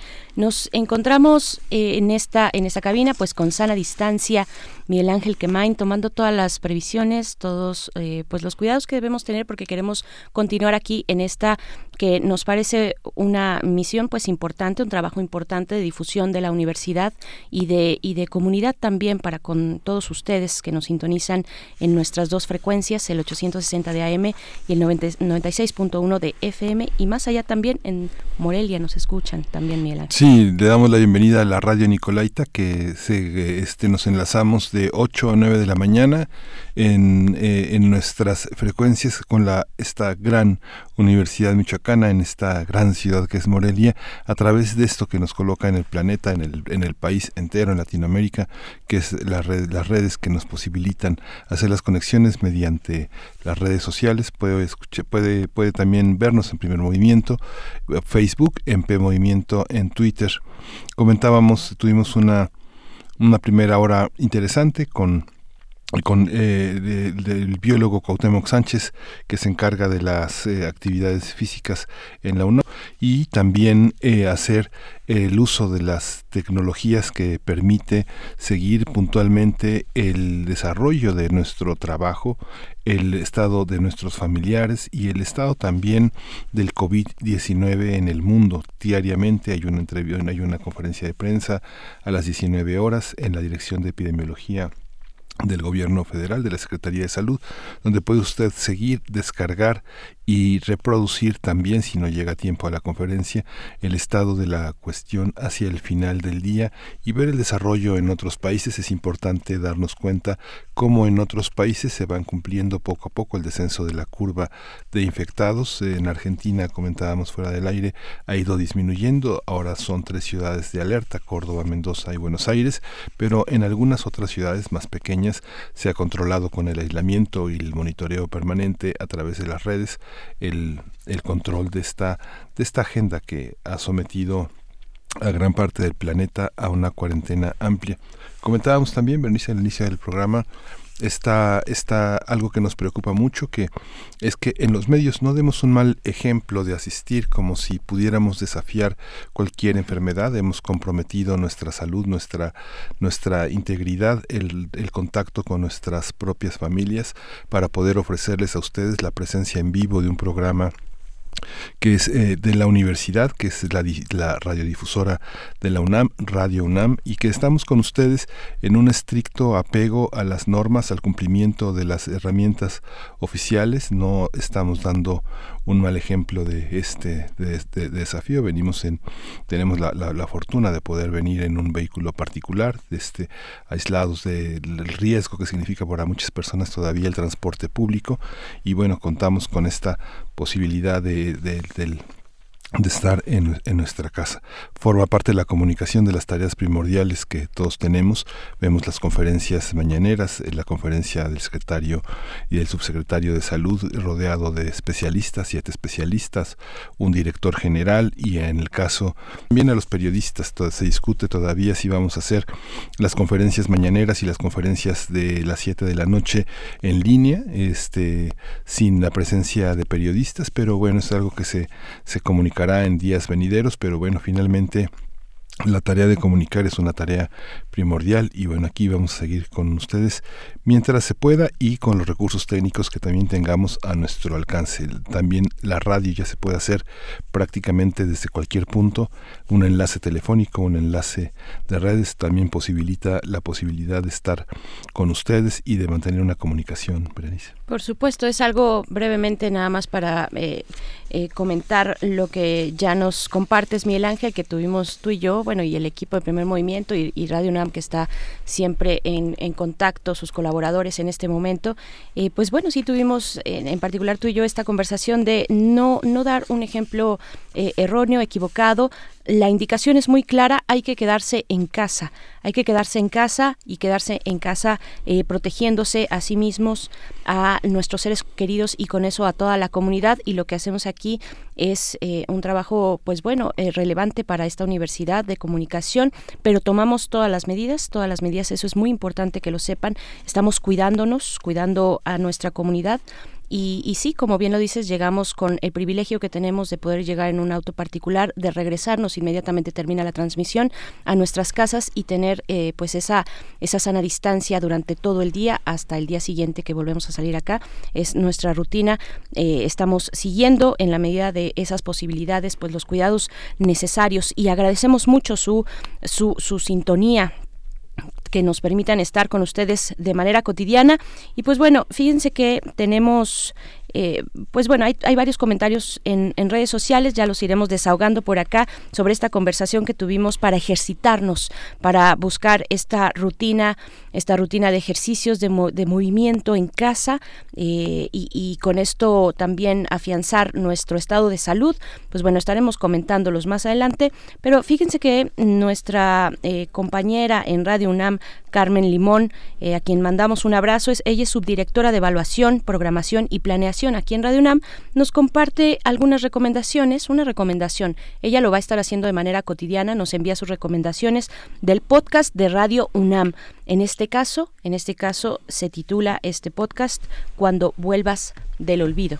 Es lo que les compartimos. Sí, dentro de la oferta de cultura UNAM en casa, le invitamos a visitar el podcast de Radio UNAM, donde puede encontrar más de 200 series sobre los temas más variados, música, literatura, ciencia, arte, filosofía, historia. En el podcast también encontrarás eh, una colección única de programas dramatizados y todo esto puede transcurrir bajo la serenidad de la luz apagada. Por supuesto, entre estos, entre estas opciones, hoy les recomendamos una radionovela que Radio UNAM eh, eh, condujo, eh, produjo también con las radios de dos universidades argentinas. Se titula así, Cuando vuelvas del olvido. Se enmarca en los derechos humanos y gira en torno a una eh, pues la hija de personas desaparecidas durante la dictadura argentina que busca su identidad y cuya historia se cruza con la de un joven mexicano que desafía el pasado para encontrar la verdad de su familia. Es una producción muy especial con nuestro eh, en nuestro podcast porque el guion fue escrito a cuatro manos, a cuatro manos gracias a Nuria Gómez desde México y José Luis Cardoso desde Argentina y la realización se llevó a cabo simultáneamente en ambos países.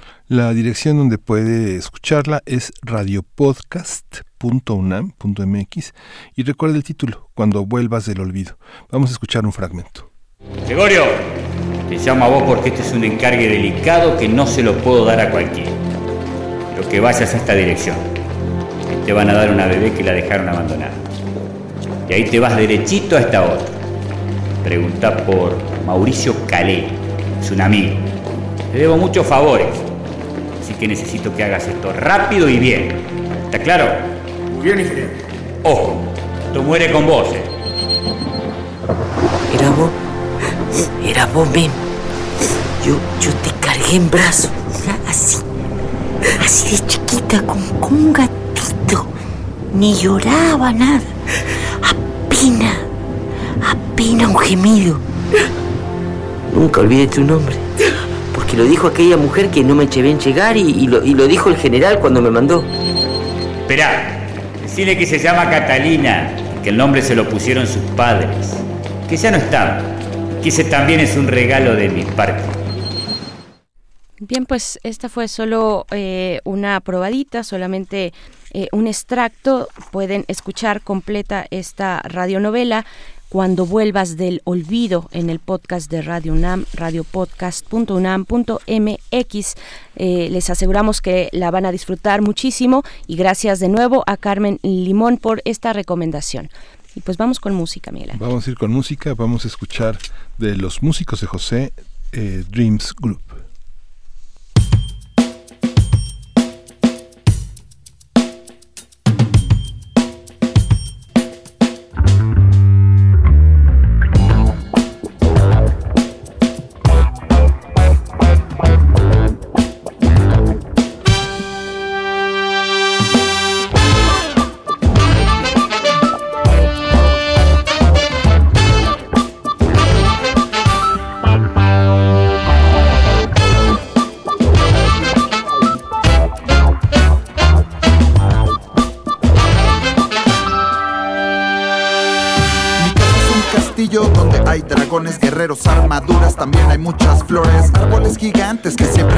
Sombra, eso siempre evita que mi espíritu se rompa. Mucha comida, aquí no hay escasez, no hay cosas escondidas, todo es como lo ves, todo es como lo sientes, yo lo siento natural. Tú siempre quieres rimas y aquí sobre el material, siempre hay metales, los bajos son la clave para llenarte de groove, ya tu cuerpo bien lo sabe, siempre hay guitarras, baterías y teclados, tenemos buena suerte cuando tiramos los dados, estás más que invitada al paso de la luz, donde hay mucha comedia, donde hay mucha virtud, sonríen los que están tristes, salen del ataúd, pero no estamos completos porque solo faltas tú.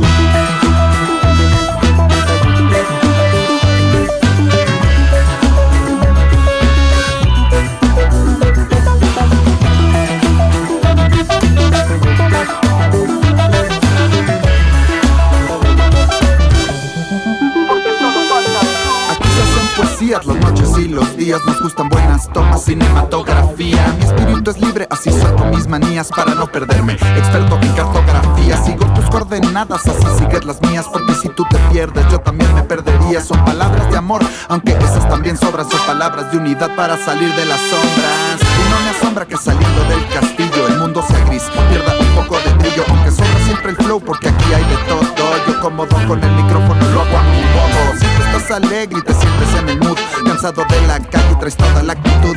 Es lo que necesitas para salir del ataúd. Pues cáele con nosotros porque solo faltas tú.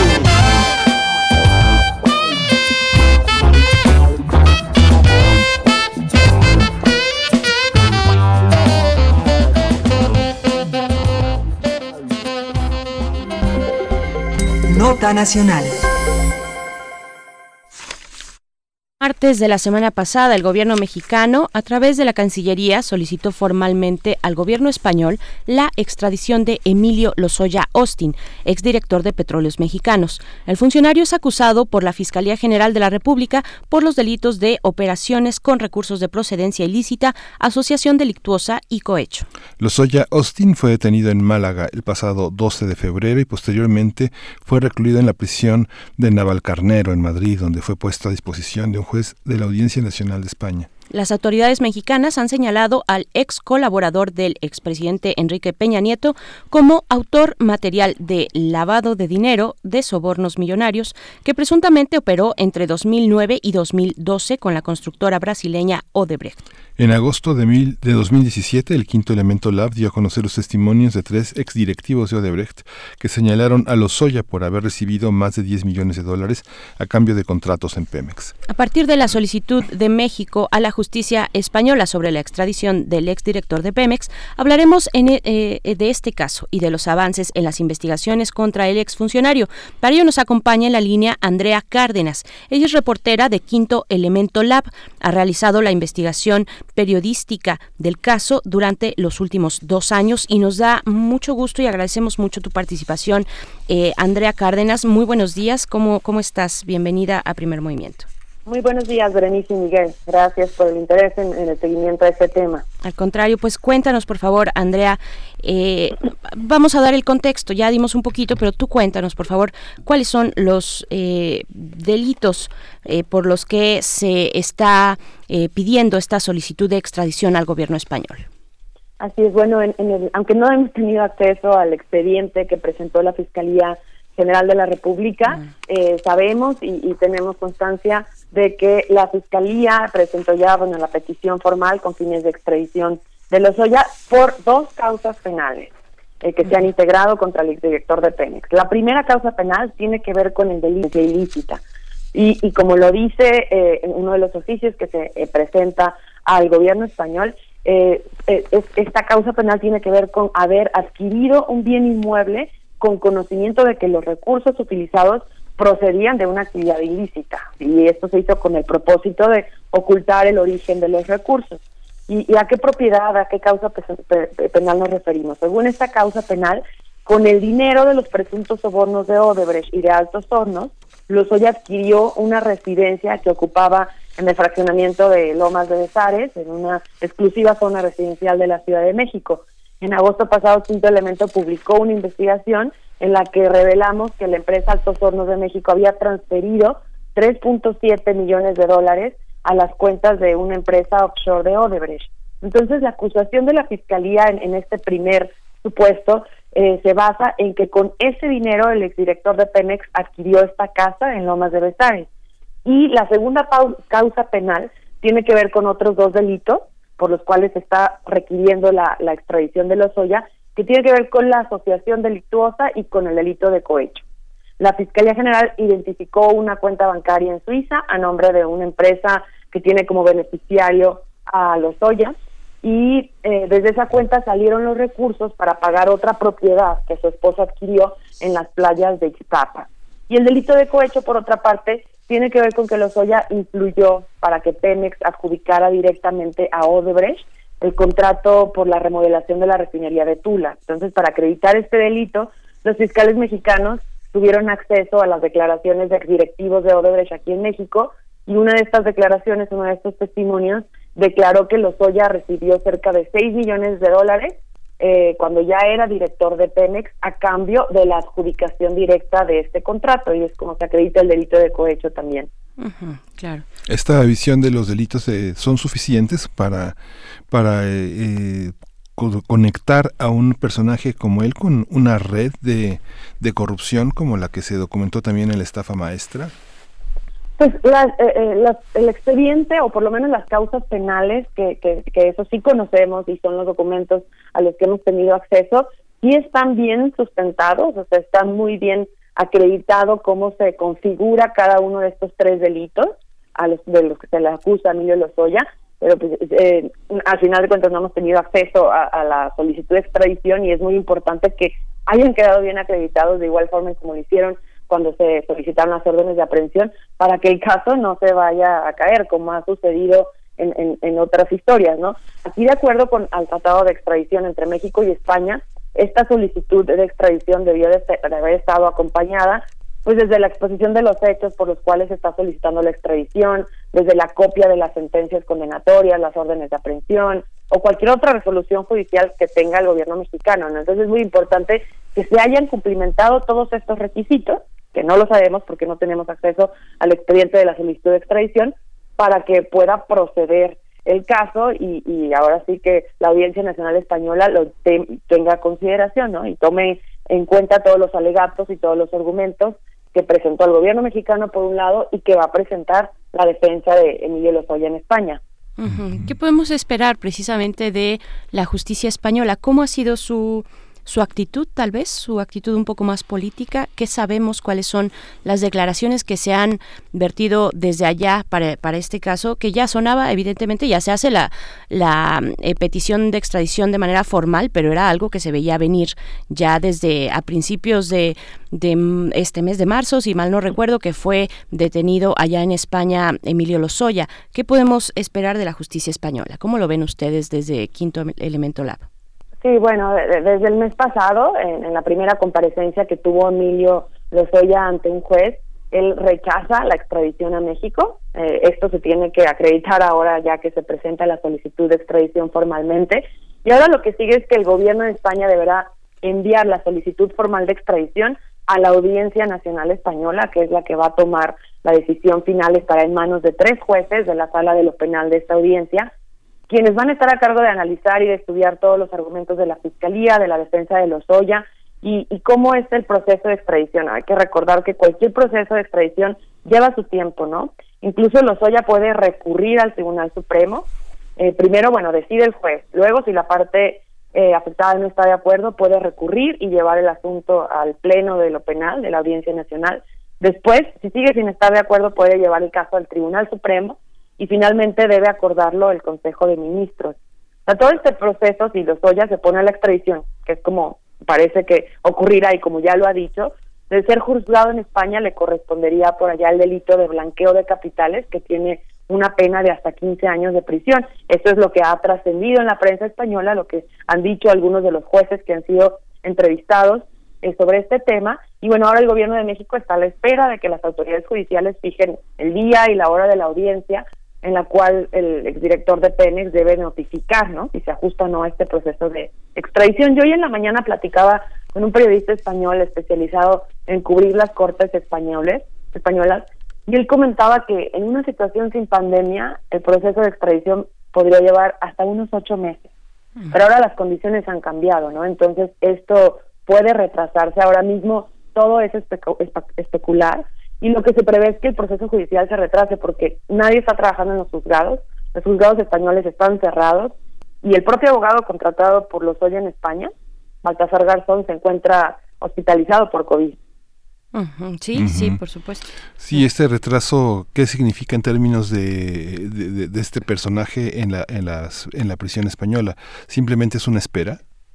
Simplemente sí, es una espera porque eh, Lozoya había solicitado desde un principio, cuando fue aprendido en Málaga en febrero pasado, que le dejaran llevar su proceso de extradición, que como lo comentamos es muy largo, pues eh, eh, en, en, Madrid, ¿no? Que, que fuera de prisión. Eh, sin embargo, el juez que lleva el caso rechazó esta petición de Lozoya por el riesgo de fuga, ¿no? Por, porque ya se había escondido y documentaron que tenía una identidad falsa y que no tenía intenciones de sujetarse a la justicia. Entonces, eh, no lo van a dejar salir eh, por los argumentos que ya ha presentado el juez previamente, va a seguir su proceso en prisión y pues simplemente teniendo que ajustarse a, la espera y al retraso que pueda implicar esto, ¿no? Pero pues simplemente va van a seguir las cosas como están claro, corrijo nada más, sí, fue, eh, es el, como bien mencionas, Andrea Cárdenas, el 12 de febrero fue la detención en, Málaga, mm, me refería tal vez al inicio del proceso que, que, fue en marzo de este año.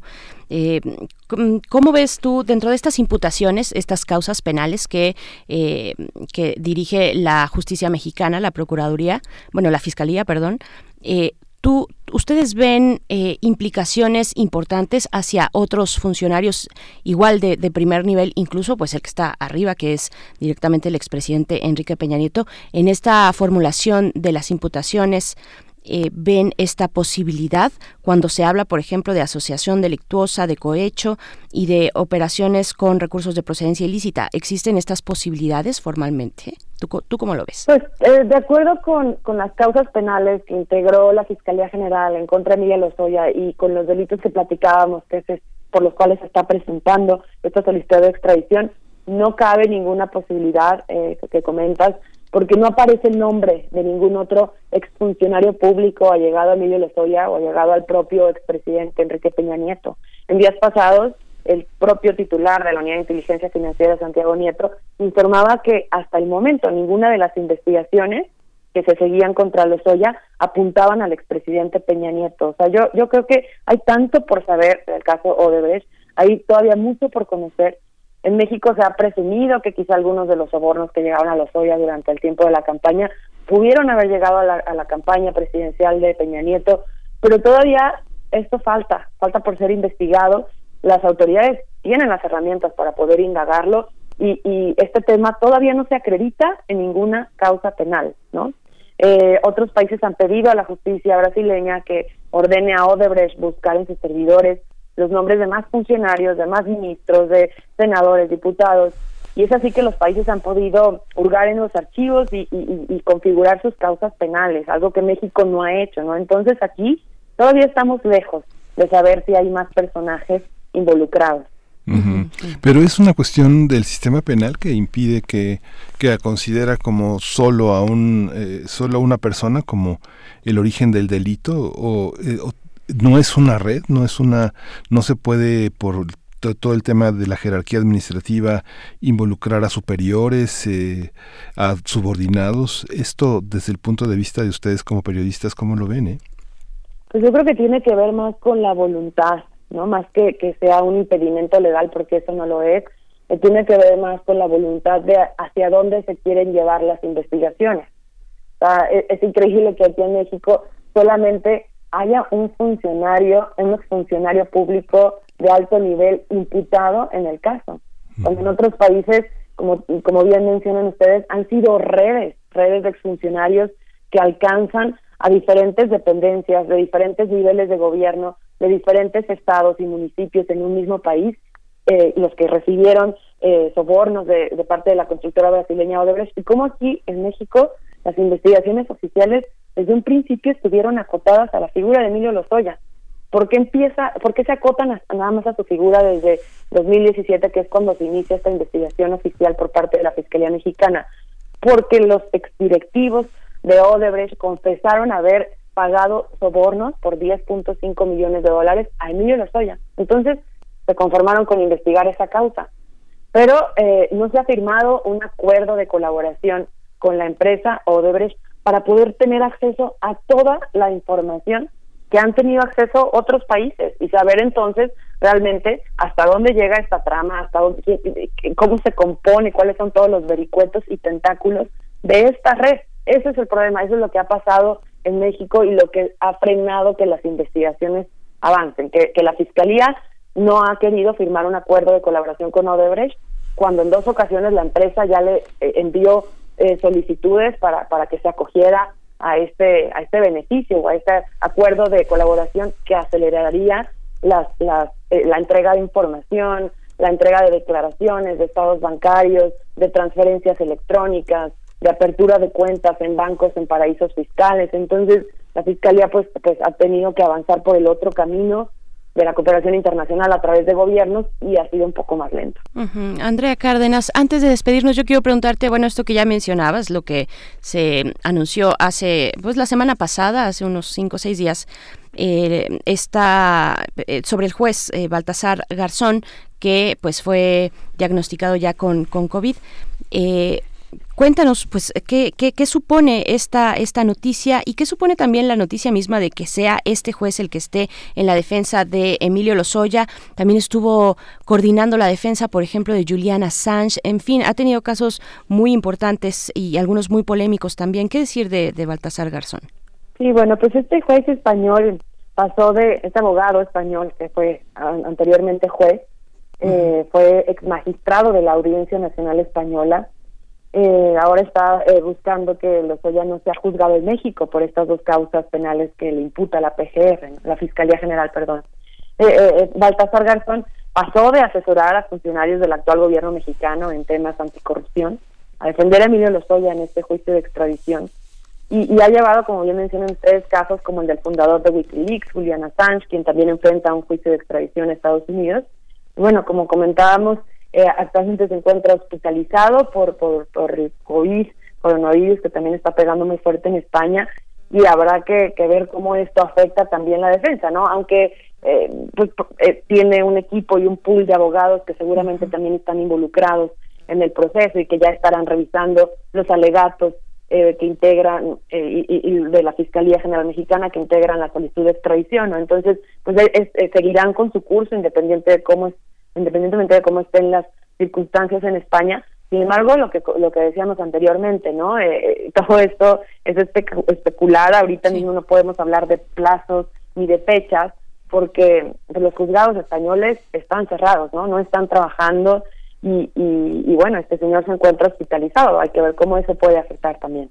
Pues sí, mientras tanto, pues eh, Emilio Lozoya Austin permanece allá a cargo de la justicia española. Y pues te agradecemos mucho, Andrea Cárdenas. Vamos a estar siguiendo pues las noticias que puedan surgir, pero efectivamente el COVID, esta pandemia, lo ha cruzado todo. Eh, no es la excepción la justicia en distintos países, procesos importantes que estaban en pie, pero que tendrán que esperar a aplazarse un poco. Pero estaremos aún así pendientes. Muchísimas gracias, Andrea. Gracias, Berenice Miguel Ángel. Buen día. Muchas gracias. Hasta pronto. Andrea Cárdenas, reportera de Quinto Elemento Lab. Síganlos, sigan en sus redes sociales a Quinto Elemento si no los han seguido con sus investigaciones de verdad interesantes. Eh, ella es parte del equipo de investigación periodística de este caso de Emilio Lozoya Austin que sacaron el año pasado. Vamos a ir con música. Esto es de La Perla. La canción es El Sancocho. ¿Ustedes han probado el sancocho? El gallo lo quiere comer. El pollo está fino para el sancocho. Mañana voy a amanecer.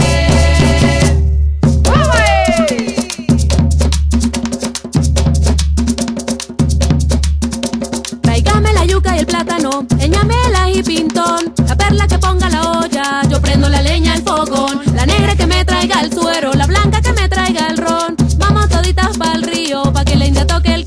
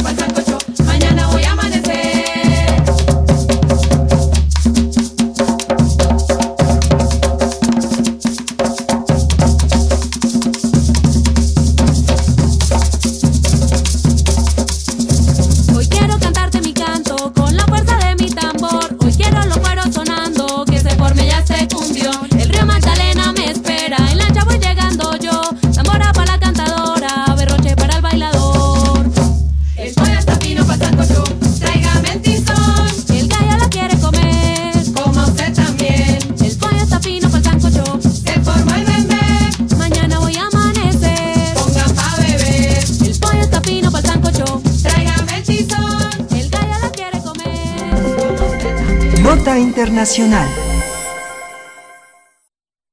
La pandemia del COVID-19 también afecta a África, donde los contagios están presentes en 47 países.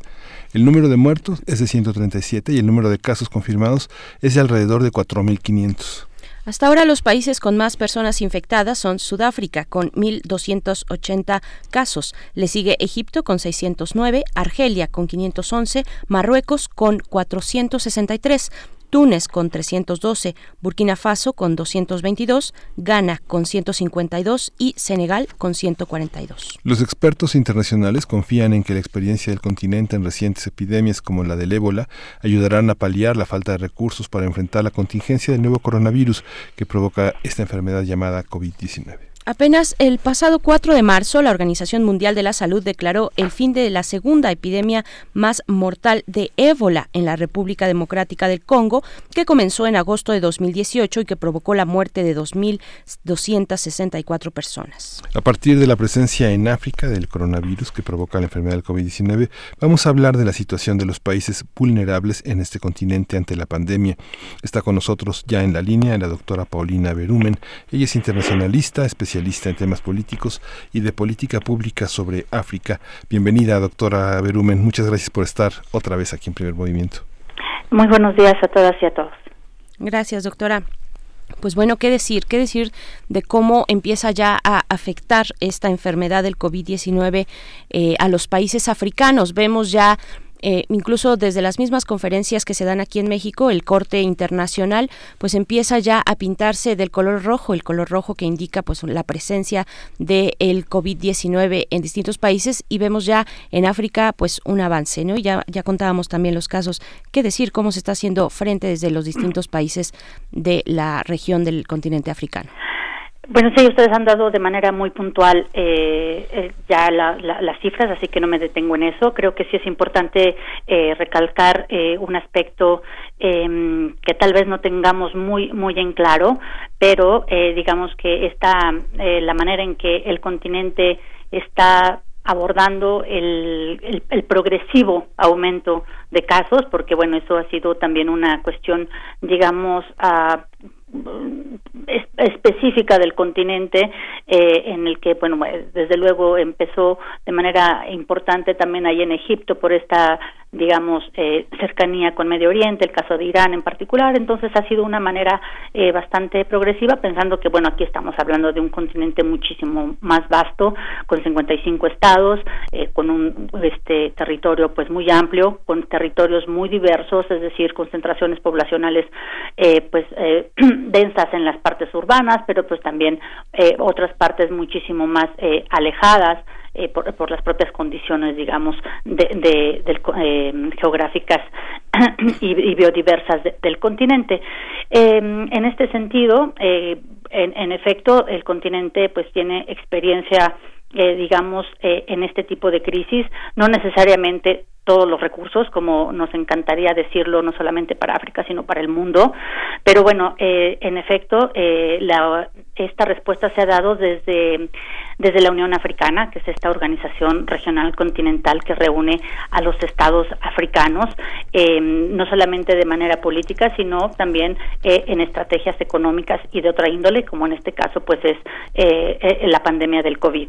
en ese sentido, pues han tenido un arduo trabajo la verdad de manera muchísimo más eh, digamos temprana independientemente de esta progresión pues muchísimo más reciente eh, para el caso del continente africano eh, la Unión Africana pues ha establecido desde finales de enero una, digamos, una estrategia continental ante el COVID y ha establecido básicamente dos em, referentes de trabajo muy importantes, que sería el Grupo de Trabajo de África para el COVID y los Centros de, para el Control y Prevención de Enfermedades de África y cada es cada uno de estos centros pues está ligado a las comunidades económicas regionales.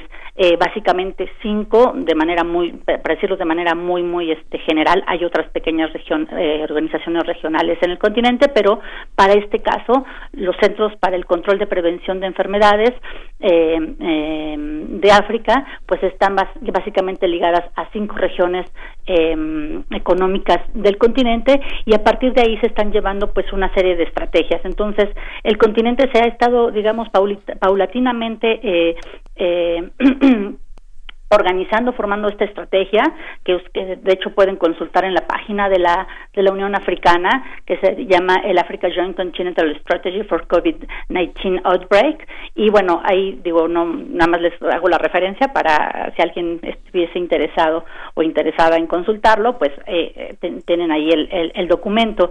Eh, hay todo un trabajo eh, también con respecto a el trabajo con los con los ministros de salud de la Unión Africana. Ellos también ya han tenido reuniones, eh, básicamente en la capital de concentración de la Unión Africana, que es Addis Abeba en, Etiopía. Esto también ya sucedió en febrero y eh, en vista justamente de atender pues lo, que inevitablemente eh, como sabemos naturalmente pues nos eh, nos está llegando a todas las personas que es esta urgencia del covid y bueno justamente es en esta reunión que se que se elabora esta estrategia que acabo de mencionar de manera muchísimo más digamos em, integral con diferentes pasos importantes a seguir, ¿no? Entre ellos, pues lo que conocemos eh, como son la, es la, la vigilancia, eh, la, supervisión, todo este rastreo de casos que se tienen al día a día eh, y que, mm, como eh, ya dije, se pueden consultar diariamente en el portal de la Unión, de la Unión Africana.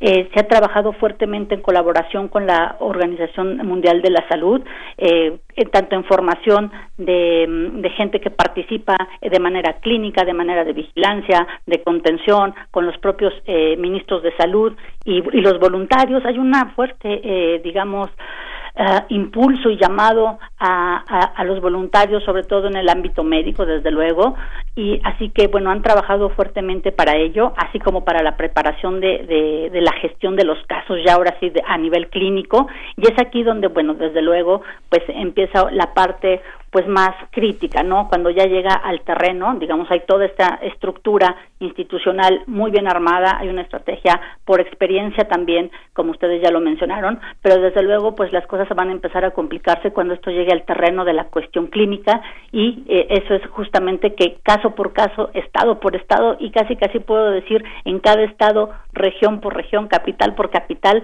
tendrá una eh, manifestación muy diferente dadas las condiciones o el estado también político de cada país en el continente.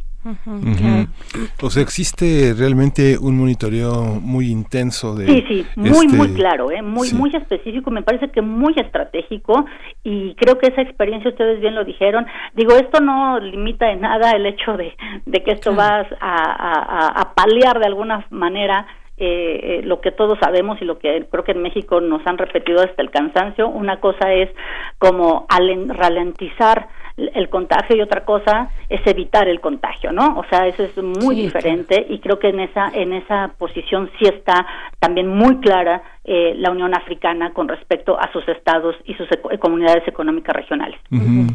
¿Qué, aprendizajes que, nos deja, deja para, eh, para la región, sobre todo la cercana a la República Democrática del Congo, la epidemia de, del ébola, que ya, se, ya lo repetimos, eh, el pasado 4 de marzo ya la Organización Mundial de la Salud declaró el fin de esta segunda epidemia eh, que, que es la más mortal, la del ébola.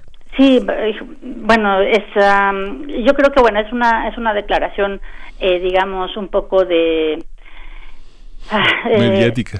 sí, eh, me parece que creo que todavía hay muchos, eh, muchas cosas que resolver en ese aspecto. Creo que las lecciones son que la, la necesidad de la cuestión del desarrollo de verdad a nivel de mm, em, específico de cada estado, de tener, em, digamos, la estabilidad política necesaria y la maquinaria económica que echa a andar eh, eh, digamos todos los recursos necesarios porque justamente no es eh, hay una serie de, de, de, cuestiones cuando no es el paludismo es el ébola etcétera. Las hay una serie de factores que ahorita no, no no me voy a meter en ello pero hay una serie de factores importantes que también las propias condiciones a veces eh, tanto naturales aunadas a las propias cuestiones políticas aunadas a cuestiones económicas van reforzando una serie de necesidades de epidemias de una serie de cuestiones que creo que eh, eh, es una lección importante el ébola, pero también es una lección importante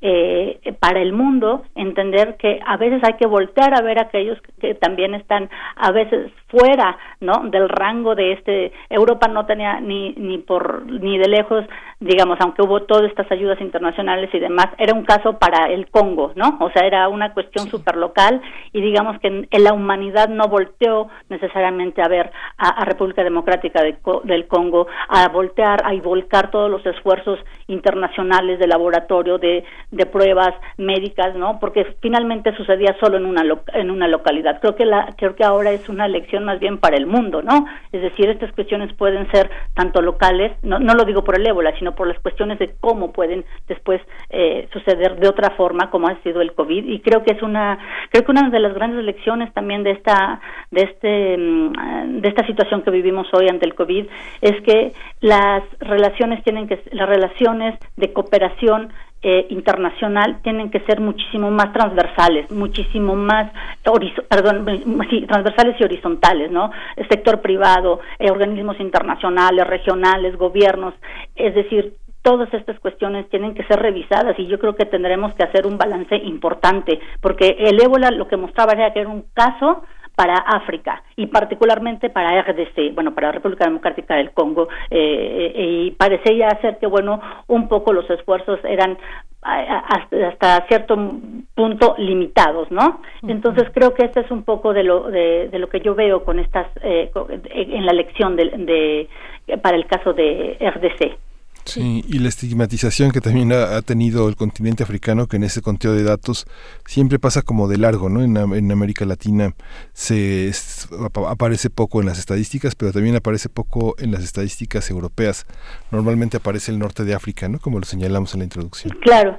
Y creo que también aquí es importante, pues, eh, señalar que eh, em, pues África es un continente de 55 estados eh, con una población de 1.200 millones y que dentro de ella pues todos los días se va viviendo nuevas, eh, digamos, se va...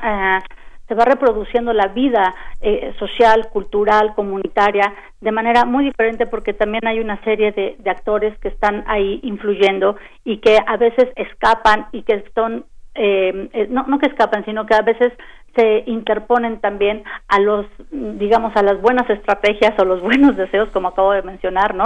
Tanto de gobiernos o como de organizaciones regionales o continentales. Pero bueno, creo que lo que tal vez es importante saber es que Em, a diferencia de lo que se pudiera creer y no no generalizo pero a, diferencia de lo que se pudiera creer pues eh, el continente ha estado trabajando de manera muy muy muy ardua de manera muy este digamos estrecha pero yo sé y lo y eso sí estamos eh, en eso estamos claros que a la hora de implementar cada una de estas acciones que conocemos no eh, que también están en el orden del día de, de, la Unión Africana con los centros de, de control y prevención eh, de enfermedades que son digamos estos eh, las instituciones que están a cargo del covid ah, o de, de, vigilancia del covid en el continente pues van a encontrar muchos retos a nivel eh, estatal y a nivel local. Y eso y en eso estamos ciertos no por ahora podemos rápidamente mencionar eh, eh, con respecto a lo que se ha visto en las noticias por lo menos de este lado del mundo con respecto a lo que sucede a África en la cuestión de la diseminación de gente con balas de goma este pues que ha habido manifestaciones importantes ha habido disturbios etcétera pero creo que bueno en general el panorama en África con respecto a esto creo que eh, puedo decirlo en, en tres eh, específicos Mm, eh, características, ¿no? Creo que los estados, sobre todo aquellos que son de mayor referencia, como Sudáfrica, eh, Egipto, Nigeria, Senegal, digo de mayor referencia, digo en general, pero cada uno desde luego tiene su importancia, se está privilegiando blindar las capitales, ¿no? Por eso es que se, han, en los últimos días se han eh, declarado tanto los confinamientos a dos a tres semanas, los toques de queda en muchas de las capitales importantes de los de los estados están haciendo toques de queda muy importantes. Hay una fuerte represión también y presencia policial y militar eh, eh, alrededor de estas de estas capitales justamente para eh, como la implementación de la o de que se resguarde o se guarde la, la instrucción de, de, los toques de queda o de los confinamientos eh, estos toques de queda también por un lado y estas eh, restricciones, pues desde luego buscan lo que también nosotros estamos buscando de este lado y que nos lo han repetido ampliamente, es quedarse en casa, no porque eso vaya a evitar esta gran epidemia, sino que va a evitar que se, se colapsen los eh, los servicios médicos, ¿no? Es decir, los pocos recursos que tenemos o con los que contemos muchos o pocos, eh, o mientras llegan o mientras algo sucede, necesitamos que eso no sea un colapso para eh, para los estados o para para cada para cada región. Y por otro lado, hay algo muy importante que ha sucedido en este en África, en muchas ciudades, es que se han observado éxodos, es decir, las personas que normalmente pueden irse a las partes rurales de donde probablemente son originarios, tienen familias, han decidido salir de las ciudades. Eh, ante eh, los ciertos gobiernos han dado como esa, esa pausa, ese momento, ese, ese tiempo para que quienes quieran eh, desplazarse hacia, hacia las partes rurales lo puedan hacer, porque la gente considera que es mucho más seguro estar en este momento en zonas eh, rurales alejadas de las ciudades, primero por una cuestión de seguridad, otra por cuestión también de acceso a los recursos como el alimento, eh, digamos mal o bien las zonas rurales podrían tener esta eh, digamos capacidad no todavía de, de en algún momento eh, dar acceso a los alimentos y eh, también pues evitar esta cuestión de, de estrés de, de, por sí policial y militar que se están implementando en las capitales. En ese sentido, doctora Paulina Berumen, ¿dónde fijar la mirada cuando hablamos de temas de eh, eh, pues acciones que se extralimitan en el uso de la fuerza y a derechos humanos, ¿dónde particularmente hay focos rojos en África? Bueno, ahorita el que ha sido más mencionado, pero eso es muy importante decir lo que se debe a que es el, como ustedes ya lo mencionaron, es el país que más contagios tienen es el epicentro de la epidemia en el continente que es Sudáfrica y en efecto pues es ahí donde también ha habido una importante eh, presencia policial de alguna manera de llamar la atención por lo que ya les dije. Pero tenemos los dos las dos eh, las dos caras. O sea tenemos eh, ejemplos lo, lo, vi revisando diferentes mm, digamos informaciones. Tenemos eh, representaciones muy específicas donde los centros comerciales les pusieron, por ejemplo, sillas a cierta distancia para que se vayan formando, se sienten y se esperen, no se estén moviendo la gente. O sea, la manera de que la gente no se esté moviendo es, les pusieron sillas a lo largo como del pasillo, se esperan su turno para, eh, para hacer compras este, en el supermercado, ¿no? Según vayan pudiendo pasar y según les vayan indicando. Entonces tenemos toda esa parte que está perfectamente organizada, pero tenemos también la otra parte donde hay una serie de, situaciones propias, marginales, eh, eh, que tienen que ver con la gente que no tiene un hogar fijo, que viven en las calles y que justamente pues les prohíben estar, digamos, en conjunto o hacinados. Entonces esta cuestión se ha vuelto también como muy polarizada con respecto al manejo, ¿no?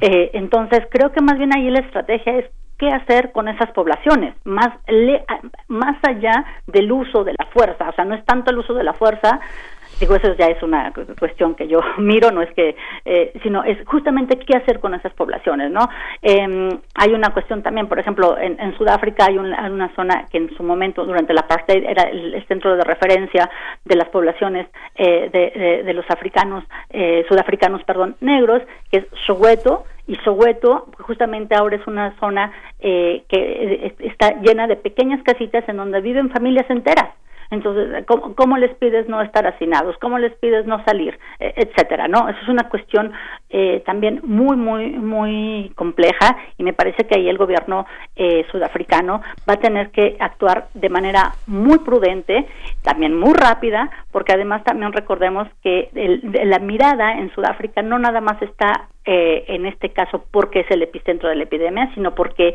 eh, Cyril Ramaphosa es el presidente de la Unión Africana. Es decir, juega este doble papel, así que tiene que tener este un, discurso bastante congruente para lo que hace en su país y lo que pide para la, para el continente en general. Así que hay otra cuestión pues sería eh, Nigeria, que como bien sabemos eh, pues es el país más poblado del continente con cerca de 200 millones de personas. Así que pues eh, ahí también sea sobre todo Abuja, la, la capital administrativa y Lagos, la capital económica, pues son los que son las regiones que concentran la, la población más eh, concentran más población eh, del, del país, así que ahí también ha habido, pues sabemos que de por sí eh, hay un uso militar muy importante en general por la cuestión de Boko Haram en, en, el país, así que bueno esto también se ha utilizado y ahí también habrá que tener muchísimo cuidado del uso de la fuerza con respecto a la seguridad que no se desvíe hacia otra serie, digamos, a, otro a otro daño, ¿no? Además de por sí de ya de, del reto de la epidemia. Así es, pues doctora Paulina Berumen, agradecemos mucho esta mañana, pues este reporte eh, panorámico, pero también con puntos importantes donde detenernos para no dejar de fijar la mirada ahí. Y pues vamos a despedirnos con una recomendación musical que es del rapero Smarty, que es originario de Burkina Faso, que esta canción que hizo en colaboración con la UNICEF y que esta mañana, eh, doctora, pues nos compartes para escuchar. Muchísimas gracias. Sí, los actores, eh, como ustedes lo decían muy al principio del programa, también los actores eh, el, sector cultural está muy activo, creo que es una cuestión donde llega también muy importante y que han hecho un trabajo ejemplar. Yo menciono el de Burkina Faso, pero pueden revisar y hay muchísimos otros que están haciendo una labor muy, muy importante de comunicación y que es muy, muy es trascendental como lo hemos visto ¿no? en, en esta pandemia. Pues agradecemos mucho, vamos a escuchar esta recomendación y hay otra por ahí que estuvo en las tendencias de las redes sociales, particularmente en Twitter hacia el fin de semana pasado, eh, de Uganda, eh, que se llama ah, así Coronavirus Alert de Bobby Wine y Nubian Lee. ¿No? Pero bueno, la, que, la que vamos a escuchar es esta de Smarty de Burkina, desde Burkina Faso en colaboración con la UNICEF. Gracias, doctora Paulina Berumen. Bueno, que todas y todos estén bien y pues a no bajar la guardia. Gracias, doctora. Hasta Nos luego. Escuchamos pronto. Vamos con música.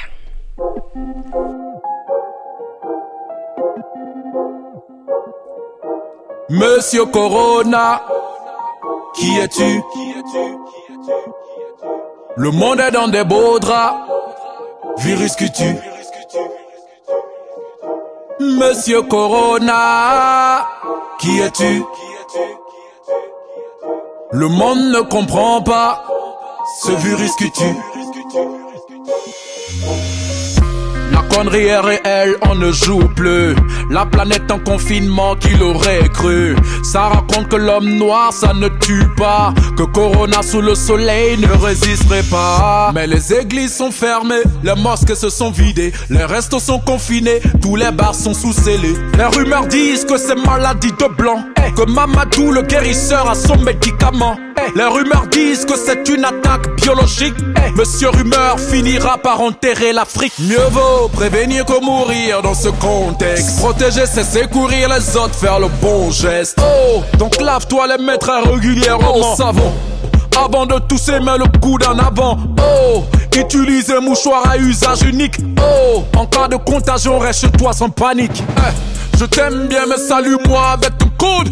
Si je refuse, faudra pas que tu me boudes. Mais masque connaît le nouveau style est toxique. Que ton meilleur ami soit ton gel hydroalcoolique. Monsieur Corona, qui es-tu? Qui es-tu? Qui es-tu? Qui es-tu? Le monde est dans des beaux draps. Virus que tu Où vas-tu? Où vas-tu? Où est là Qui es-tu Monsieur Corona, Qui es-tu? Qui es-tu?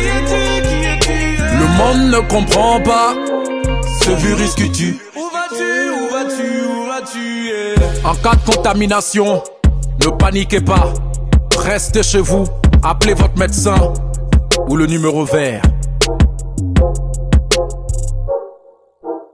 Esa fue la voz de Smarty, un rapero, un rapero importante para Burkina Faso.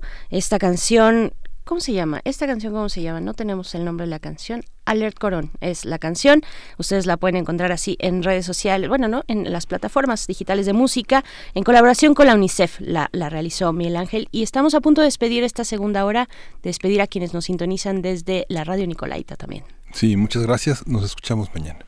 Así es, pues vamos, vamos al corte, 8.59 minutos, gracias por sus comentarios. Seguimos aquí en el 96.1 de FM, en el 860 de AM también. Vamos al corte y volvemos. Síguenos en redes sociales. Encuéntranos en Facebook como Primer Movimiento y en Twitter como arroba PMovimiento. Hagamos comunidad.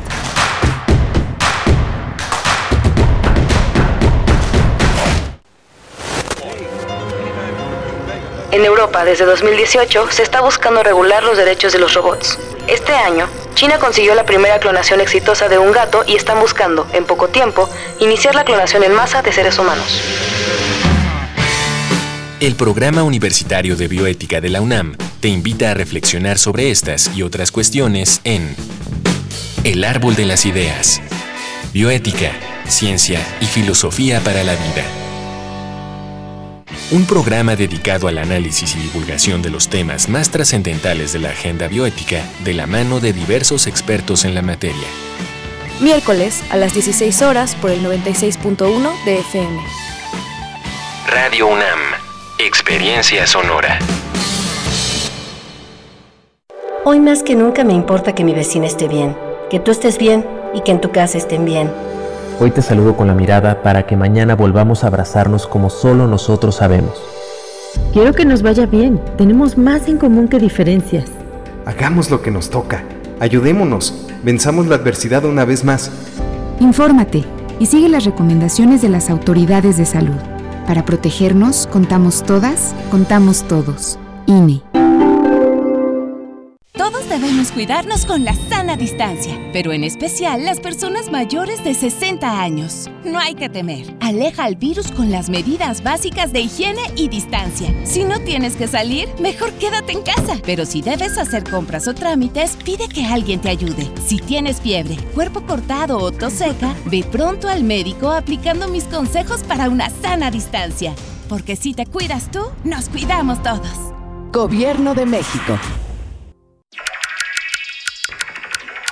Tan infinita como el universo, la mente guarda grandes misterios. Todo a nuestro alrededor nos revela la complejidad de nuestra interacción con el mundo y nuestro interior. Adentrémonos en la psique humana. Generemos conciencia, psicología y sociedad. Con Berenice Camacho y las doctoras en psicología, Mariana Gutiérrez, Laura Ramos Langurén y el maestro Jorge Álvarez Martínez todos los lunes a las 18 horas por el 96.1 de FM. Y su retransmisión los jueves a las 19 horas por el 860 de AM. O si lo prefieres, escucha el podcast en radiopodcast.unam.mx. Radio UNAM, Experiencia Sonora. Encuentra la música de primer movimiento día a día en el Spotify de Radio UNAM y agréganos a tus favoritos.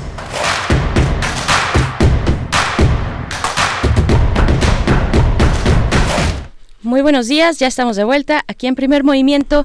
Llegamos eh, al inicio de nuestra tercera hora de transmisión. Estamos en vivo, en vivo a través del 96.1 de FM y también del 860 de AM durante estos días. Durante estos días Radio UNAM pues enlaza sus dos eh, transmisiones con eh, estos contenidos, contenidos importantes y, mantenemos en vivo pues los programas informativos particularmente. Así es que les agradecemos a quienes nos escuchan en el 860 de AM pues la paciencia. Sabemos que hay programas pues de larga data además eh, que tienen una, eh, una audiencia importante que los sigue, pero que se han tenido que suspender puesto que estamos reduciendo al mínimo eh, la, la, afluencia aquí en la emisora, solamente con los programas informativos. Y pues estamos aquí en cabina Miguel Ángel Quemain con sana distancia.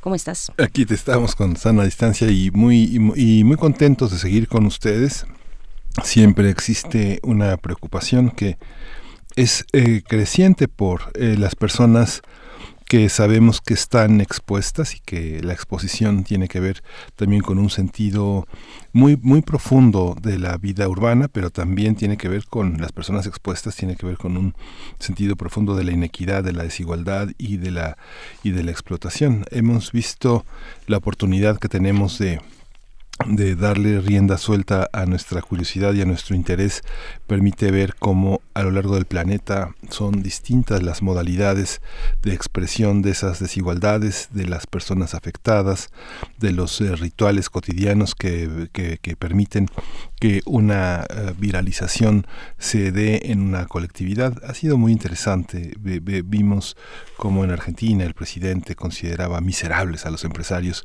que no eh, que despedían fundamentalmente a los empleados del outsourcing Tuvimos oportunidad de ver muchas entrevistas, de videoentrevistas del Papa Francisco, que es argentino, también reforzando ese discurso de sostener, de paliar, de ser empáticos con las personas más frágiles que se encuentran desprotegidas, de aguantar, de tener solidaridad y de justamente lo que hablábamos hace la semana pasada en el primer movimiento, resiliencia. Y justamente también los nombres, los estigmas que generan las enfermedades, pues son importantes también de, decodificar esta fiebre, esta gripe amarilla, como le dice Donald Trump, esta gripe de Wuhan, toda esta manera de caracterizar el ébola de este río, que pues no es caudaloso, es un río, es un río pequeño, es un río, no hay ríos tan grandes, no hay ríos tan caudalosos en África, ¿no? El río, el río que termina en un lago Alberto, que este, el río Nilo, pero esta, esos nombres que llevan los nombres de de lugares que son verdaderamente significativos para las comunidades, como este río el ébola que está en el Congo, ¿no? que estigmatizan, me dicen, ¿no? Esa, parte que es me acuerdo este libro 12, este ese libro, este poema que decía eh, la, la, influenza era una influenza, pero era una influenza de las estrellas, ¿no? que era una especie de gripa que tenía que ver con un estado, con una, con una transición de estaciones y que se quedó desde la Edad Media el nombre de influenza a esta gripe que tenía que ver con un cambio de clima. ¿no? Son, son nombres que vale la pena reflexionar. La peste negra, el ébola, este, el, la chikungunya, que también tiene que ver con un nombre, el, la malaria, ¿no? que es el mal air, ¿no? el mal aire, ¿no? que se suponía que se propagaba. que se propagaba por el aire. En fin, vale la pena reflexionar con todos, de todos estos nombres y estigmas que llevan las pandemias. Así es. Y eh, otra cuestión que yo quisiera poner también a reflexión, porque en, pues de todo lo que corre en, redes sociales, eh, yo localicé un mensaje importante en, en este fin de semana que hablaba del privilegio, del privilegio que tenemos los que podemos quedarnos en casa, los que podemos eh, sanitizar nuestros espacios, porque eso implica un costo monetario, los que podemos lavarnos las manos, que tenemos agua limpia en nuestras casas, es un privilegio y estamos obligados, decía este mensaje, eh, por, a quedarnos, a ejercer ese privilegio, a quedarnos en casa porque podemos quedarnos, porque tenemos ahí los insumos suficientes, mínimos para poder eh, eh, estar en esta protección desde nuestros hogares. Tenemos jabón para manos, tenemos tal vez eh, un poco de alcohol o alcohol en gel, em, en fin, tenemos la posibilidad de mm, tener pues algunos alimentos, alimentos pues enlatados, en fin, todas estas cuestiones que implican dinero, que implican también vivir en una en un lugar con, con una buena conectividad, incluso relacionarnos a través de las redes sociales con nuestros seres queridos o, o a través de nuestro de estas redes a nuestro trabajo, en fin, eh, es un privilegio y no podemos eh, no, no entrarle a esto, no podemos hacernos a un lado y decir, bueno, pues yo sí salgo, aunque tenga todas estas posibilidades de quedarme en casa, porque hay personas que efectivamente no pueden y que tienen que salir día con día a buscar el sustento de su familia. Nosotros que sí podemos, tenemos que quedarnos, quedarnos en casa, porque es hasta eso es un privilegio. Entonces creo que son reflexiones que iremos teniendo eh, a ver cómo salimos de esto, ¿no? A ver cómo salimos en cuanto a estas reflexiones de este momento. Por ahora lo que tenemos enfrente es una misión de verdad muy importante porque estamos, ya lo anunciaba el sábado pasado eh, López Gatel, estamos en nuestra última oportunidad de de frenar, digamos, la, la, curva de contagio, que no se nos vaya hasta arriba, sino mantenerla plana para no saturar los espacios eh, de atención médica. Entonces, estamos en esa, ese es un llamado importante que hace López Gatel quedarse en casa, quedarse en casa, quedarse en casa, fue muy reiterativo porque estamos en, el, en la última oportunidad para que nuestra curva de contagio no sea similar a lo que ha ocurrido desafortunadamente en países europeos que hemos visto, en Italia, en, en España, en fin, en otros lugares. Así es que bueno, queda esa reflexión eh, que, puedo compartir porque también es un privilegio estar atrás de estos micrófonos. Y pues les agradecemos mucho eh, a quienes nos comparten también sus comentarios en redes sociales. Vamos a tener en unos momentos más después de la poesía necesaria una mesa mesa de eh, la temporada de incendios que ya inicia. Y pues bueno vamos a estar conversándolo en unos momentos más con Enrique Jardel. Él, él es profesor de ecología forestal de la Universidad de Guadalajara y también es miembro del Consejo Civil Mexicano para la Silvicultura Sostenible. Con él ya hemos platicado, recuerden ustedes la semana, la semana, perdón, el año pasado, justo en la temporada de incendios que tuvimos, pues una contingencia ambiental brutal en varias ciudades, en el centro, en la zona metropolitana también. Así es que vamos a estar conversando de este tema importante. Además de todo, tenemos ya encima la temporada de incendios. Sí, vamos a tener, a tener, también al final del programa Biosfera en Equilibrio con el tema de la microbioma, el mundo interior de los seres humanos con la doctora Clementina Equigua, que ella es bióloga, doctora en ciencias y por la Facultad de Ciencias de la UNAM y se encarga también de la edición de la revista digital Oikos y de las redes sociales del Instituto de Ecología de la UNAM. Pues bueno, vamos ahora con la poesía necesaria. Es hora de poesía necesaria. Hoy vamos a leer nuevamente a un poeta extraordinario que se llama José Ángel Leiva. Su poema se llama Virus. Él es editor también de la revista La Otra, ha hecho una enorme cantidad de entrevistas con poetas, él siendo un poeta tan importante ha puesto al alcance de los lectores una gran, una gran práctica, una gran eh, radiografía de la poesía, no solo mexicana, sino latinoamericana, ha promovido la traducción, la lectura, la organización de encuentros, él es un, un viajero y viene un poema de años atrás, de prácticamente una década atrás, que se llama Virus.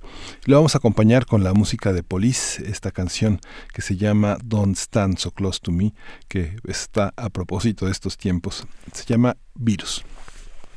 Aún me queda la mancha del espanto. Un doble clic nos puso en contacto con el virus. Pasaba montado en un mensaje, longevidad segura o sexo sin prejuicios. La tos no es vocación ni síntoma. Apareció sin más, sin dar la cara. Inventamos o fuimos inventados. El huésped brinda el ojo, sirve la mesa, entrega el inventario. Mi casa era la suya, nuestro el lenguaje. Toda infección muda despacio, transmuta al ser antes que el nombre. Soy otros con certeza de no ser quien los menciona. Estamos enfermos de girar en torno al ego. El virus copia y multiplica sin prisa, sin envidia. Una legión de ellos invade, siembra. Furor decidia, escepticismo. Si viene o va, no causa incertidumbre. Cuánta confianza hay en su noción de tiempo. La confusión se acaba.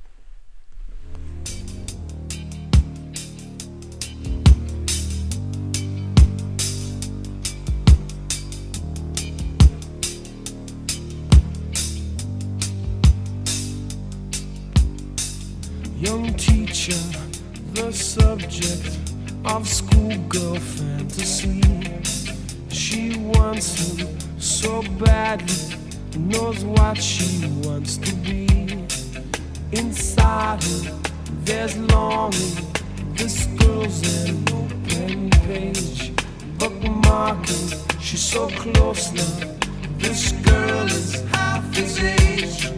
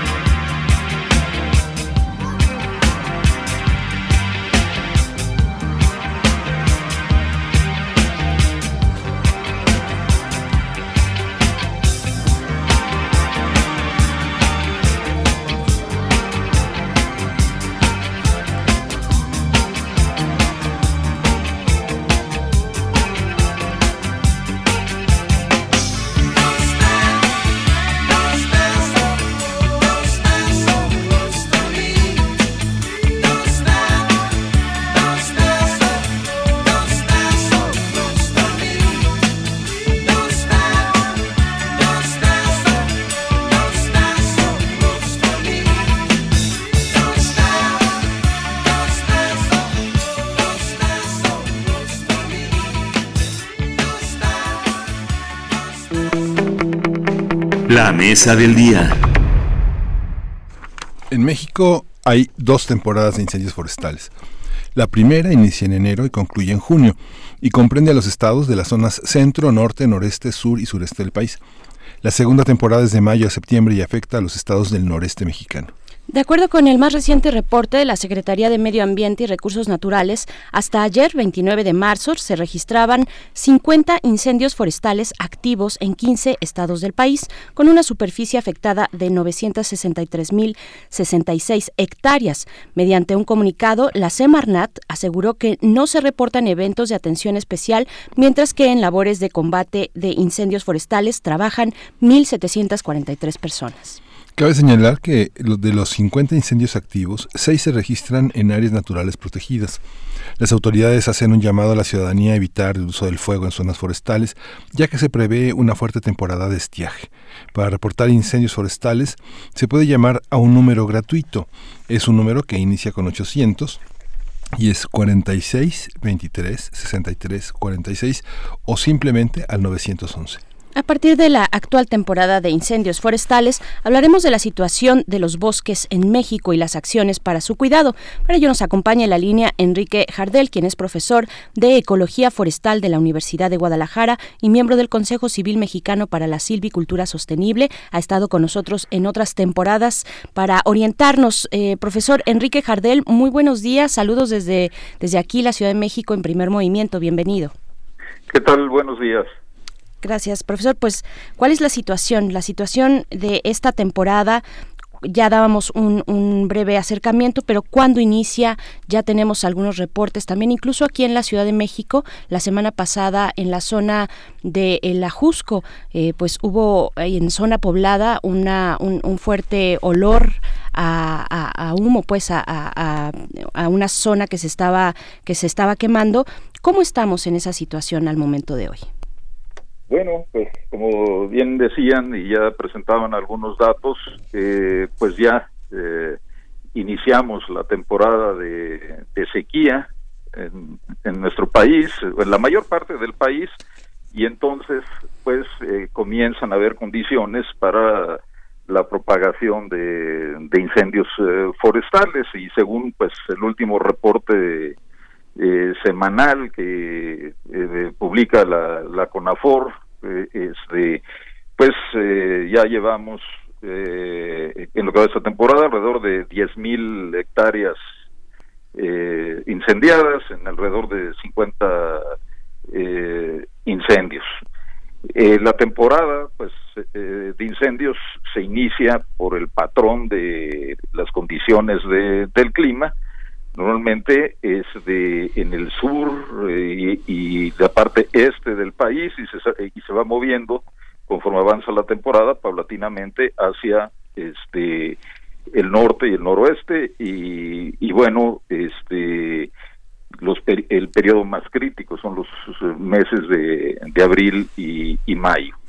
Y este año de 2020 pues eh, las previsiones meteorológicas indican que será un año difícil para el tema de, de incendios porque tendremos pues altas temperaturas y condiciones bastante eh, eh, secas. Así que eh, pues es muy probable que se mantenga el patrón de que durante los últimos tres años eh, de 2017 de, de 18 y 19 pues la superficie incendiada en nuestro país ha estado arriba del promedio de los últimos 50 años. Entonces, pues no se ve un panorama muy muy alentador eh, en cuanto a las condiciones este, meteorológicas, pero pues aparte sabemos que hay una serie de limitaciones en el tema de de el presupuesto y los medios asignados para el combate de incendios este y además pues en una situación muy particular ahora con eh, el asunto de la eh, pandemia de del coronavirus ¿no? ¿Cómo ha afectado la pandemia en esta en esta cuestión? Supimos, porque hablamos con usted también hace hace un tiempo sobre el tema de la reducción presupuestal. No no se revisó, no se volvió a, a, este a dedicar una, un, un espacio en los legisladores para revisar la situación, ¿verdad? Pues no, eh, eh, nos encontramos con que, bueno, ya eh, eh, CONAFOR, la, Comisión Nacional Forestal en general, había tenido una reducción de su presupuesto desde el último sexenio, eh, eh, iniciando este, anda con la mitad del presupuesto que tenía hace ocho años. Este y pues situación que no se ha modificado y algunas de las eh, noticias que le llegan a uno es, bueno, de una, una situación cada vez más eh, limitada en, términos de, de, de poder mantener la capacidad operativa, se ha hecho el esfuerzo de mantener al personal combatiente dependiente de, de, de CONAFOR, pues sí hay una severa limitación presupuestal y a pesar de los llamados que ha habido de distintas organizaciones, pues no hay una, una respuesta concreta a esto. Claro. Eh, doctor, ¿cómo, ¿cómo entender el impacto diferenciado de estos incendios que están actualmente activos, estos 50 incendios? Un impacto diferenciado entre lo que son las zonas naturales, las áreas naturales protegidas, los bosques en general, incluso hablábamos eh, eh, hace unos momentos lo que ocurre en Tlalpan, también en el cerro del Chiquihuite. Eh, ¿cómo, ¿Cómo es el impacto diferenciado? ¿Cuáles son las estrategias cuando hay, por ejemplo, cercana a una población a cuando no la hay, pero se trata de una zona protegida? Bueno, hay, hay situaciones eh, obviamente que son diferentes. Cuando estamos hablando de áreas eh, naturales protegidas, pues la preocupación con el impacto que puedan tener los incendios tiene que ver con su afectación a hábitats eh, importantes para la conservación de la biodiversidad. Eh, depende del tipo de ecosistema donde ocurren. Digamos, hay ecosistemas que eh, en los que el fuego ha formado parte de su dinámica y, natural o histórica y pues estos presentan capacidad para eh, este eh, regenerarse. Este entonces pues va a ser diferente según el tipo de ecosistema. Ahora cuando estamos hablando de incendios en lo que llaman la interfaz eh, urbano forestal o urbano silvestre pues eh, tenemos ahí eh, efectos también que se eh, sobre la, la población humana uno de los más eh, notorios y quizás uno de los más críticos en el momento de los incendios pues es la contaminación atmosférica pero también en eh, después de, los incendios el efecto que tienen sobre la vegetación sobre el mantillo del suelo implica que pueden eh, haber terrenos más susceptibles a eh, erosión o deslizamientos de, de suelo y entonces cuando la- eh, viene la temporada de lluvias pues pueden haber arrastres de, de, material hacia los centros de población o haber incluso eventos de, de- inundación o de riadas o este tipo de, efectos. Claro. ¿Cuáles son los, también preguntarle, pues los aprendizajes que tuvimos el año pasado? El año pasado aquí en nuestro país eh, y también, bueno, no, no íbamos saliendo de los incendios en Australia cuando ya llegábamos a esta eh, situación de, de epidemia, después pandemia del COVID, pero, pero finalmente entre diciembre del año pasado y enero de este, pues tuvimos estos grandes incendios terribles en, la, en, en el continente, en Oceanía, en, en, en Australia, pues. Ajá. Bueno, hay, que decir que de- 2019 fue un año crítico en distintas partes del mundo. Obviamente cerramos con los incendios australianos que pues eh, fueron una noticia de, de primera eh, plana, pero ya habían habido incendios eh, bastante críticos en lugares como Grecia o, o Portugal. Eh, una vez más, eh, los incendios en, en California. Este, hubieron incendios grandes en bosques boreales, tanto en Siberia como en Canadá, que generaron grandes eh, eh, eh, este, emisiones de, de humo, e incluso incendios en, en zonas de selvas eh, tropicales húmedas, asociados principalmente a, procesos de deforestación, como sucedió en Brasil, también en, en Bolivia. Entonces, 2019 fue un año bastante crítico y pues eh, lo que ocurrió ese año eh, eh, confirma muchas de las cosas que se vienen advirtiendo desde hace mucho tiempo. La dinámica de los incendios está cambiando como consecuencia del cambio ambiental global. Y este cambio ambiental global no es solo cambio climático, aunque el cambio climático es un componente eh, crítico de la dinámica de incendios, porque el clima es el principal factor que determina eh, o que controla la, la- la incidencia de incendios, pero también está eh, otro factor clave que es la transformación de, de los paisajes este, forestales por la, actividad humana. Eh, áreas que se transforman por efectos de la extracción de madera, por la fragmentación debido al cambio de uso del suelo y hay una mayor interacción de los humanos con las áreas forestales y pues esto ha aumentado la incidencia de grandes incendios en muchas partes de, eh, del mundo y digamos que este es eh, algo que deberíamos de estar tomando en cuenta eh, aquí en México porque pues comenzamos a vivir cada vez mayores problemas. Como les decía los últimos tres años la superficie incendiada pues ha sido mayor que la del promedio de los últimos 50 Pero tenemos, digamos, lo que tenemos es una temporada muy larga. Solo tenemos tres meses sin incendios. Lo que se tiene que controlar es su alcance durante la temporada de nueve meses con ellos. ¿Quiénes son? ¿Quiénes son las personas que viven cerca del fuego? ¿Quiénes son estas, eh, est- estos sujetos que están en el bosque? Solemos hablar del bosque tenemos una, una, previsión, una agenda, un, mapeo eh, ecológico muy importante, pero este parece que siempre se presenta al margen del fuego. ¿Qué, qué tanto, quiénes son, cómo, cómo juegan en este papel y qué, y qué importancia les da el gobierno federal y los gobiernos estatales para que sean motores importantes en ese control? Bueno, en, en las áreas eh, boscosas de nuestro país, pues eh, vive una, una población, eh, digo, varían las estimaciones, pero vamos a decir que estamos hablando de unos eh, entre 10, 15 millones de personas que viven en eh, áreas forestales, ¿sí? Sin contar que en las inmediaciones de áreas forestales en contacto con ellas, pues existen, se encuentran las grandes ciudades, ¿no? de, nuestro país.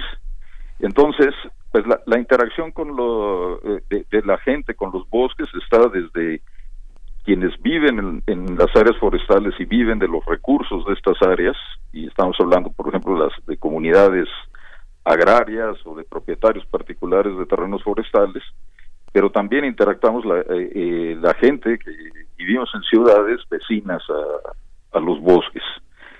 Este, y eh, pues en muchos lugares donde hay una base de, de manejo de, de las áreas forestales que forman parte de pues de la economía de, de- de comunidades y, que hacen un buen uso de sus bosques es generalmente donde te- existen menos problemas con eh, los incendios porque hay gente ahí que cuida su bosque y que eh, controla estos este, incendios. E incluso aplica prácticas de manejo del fuego que eh, ayudan a, una mejor conservación de, los bosques. Profesor, pero también el, el año pasado eh, dábamos cuenta de que algunas veces se puede salir de control, sobre todo cuando no, cuando se hace de manera clandestina, ilegal, esto de ganarle terreno a los bosques, a las áreas eh, boscosas para, para darles un uso agrícola. ¿Cómo estamos con respecto a eso? El año, el año pasado tuvimos noticias de eso. ¿Cómo, ¿Cómo cambiaría la perspectiva, el panorama para el año actual, para este momento que inician los incendios? Bueno, yo creo que eh, sustancialmente no ha, no ha habido un cambio de- desde eh, eh, el año anterior a, a este y seguimos teniendo esa misma presión sobre muchas áreas boscosas, esa tendencia de, de cambio de uso de, del suelo, de, de expansión de áreas para actividades agropecuarias. Aquí en el caso de, Jalisco, especialmente en la región al eh, sureste de, del estado, pues veíamos eh, incendios asociados a, eh, deforestación para establecer eh, cultivos de, de aguacate en, en otros eh, lugares, especialmente en zonas eh, cálidas, pues es la, la expansión de áreas para dedicarlas a pastizales para la ganadería. Entonces, podemos decir que, que es el principal factor asociado a las causas de, de incendios, pues es en realidad el cambio de uso del suelo.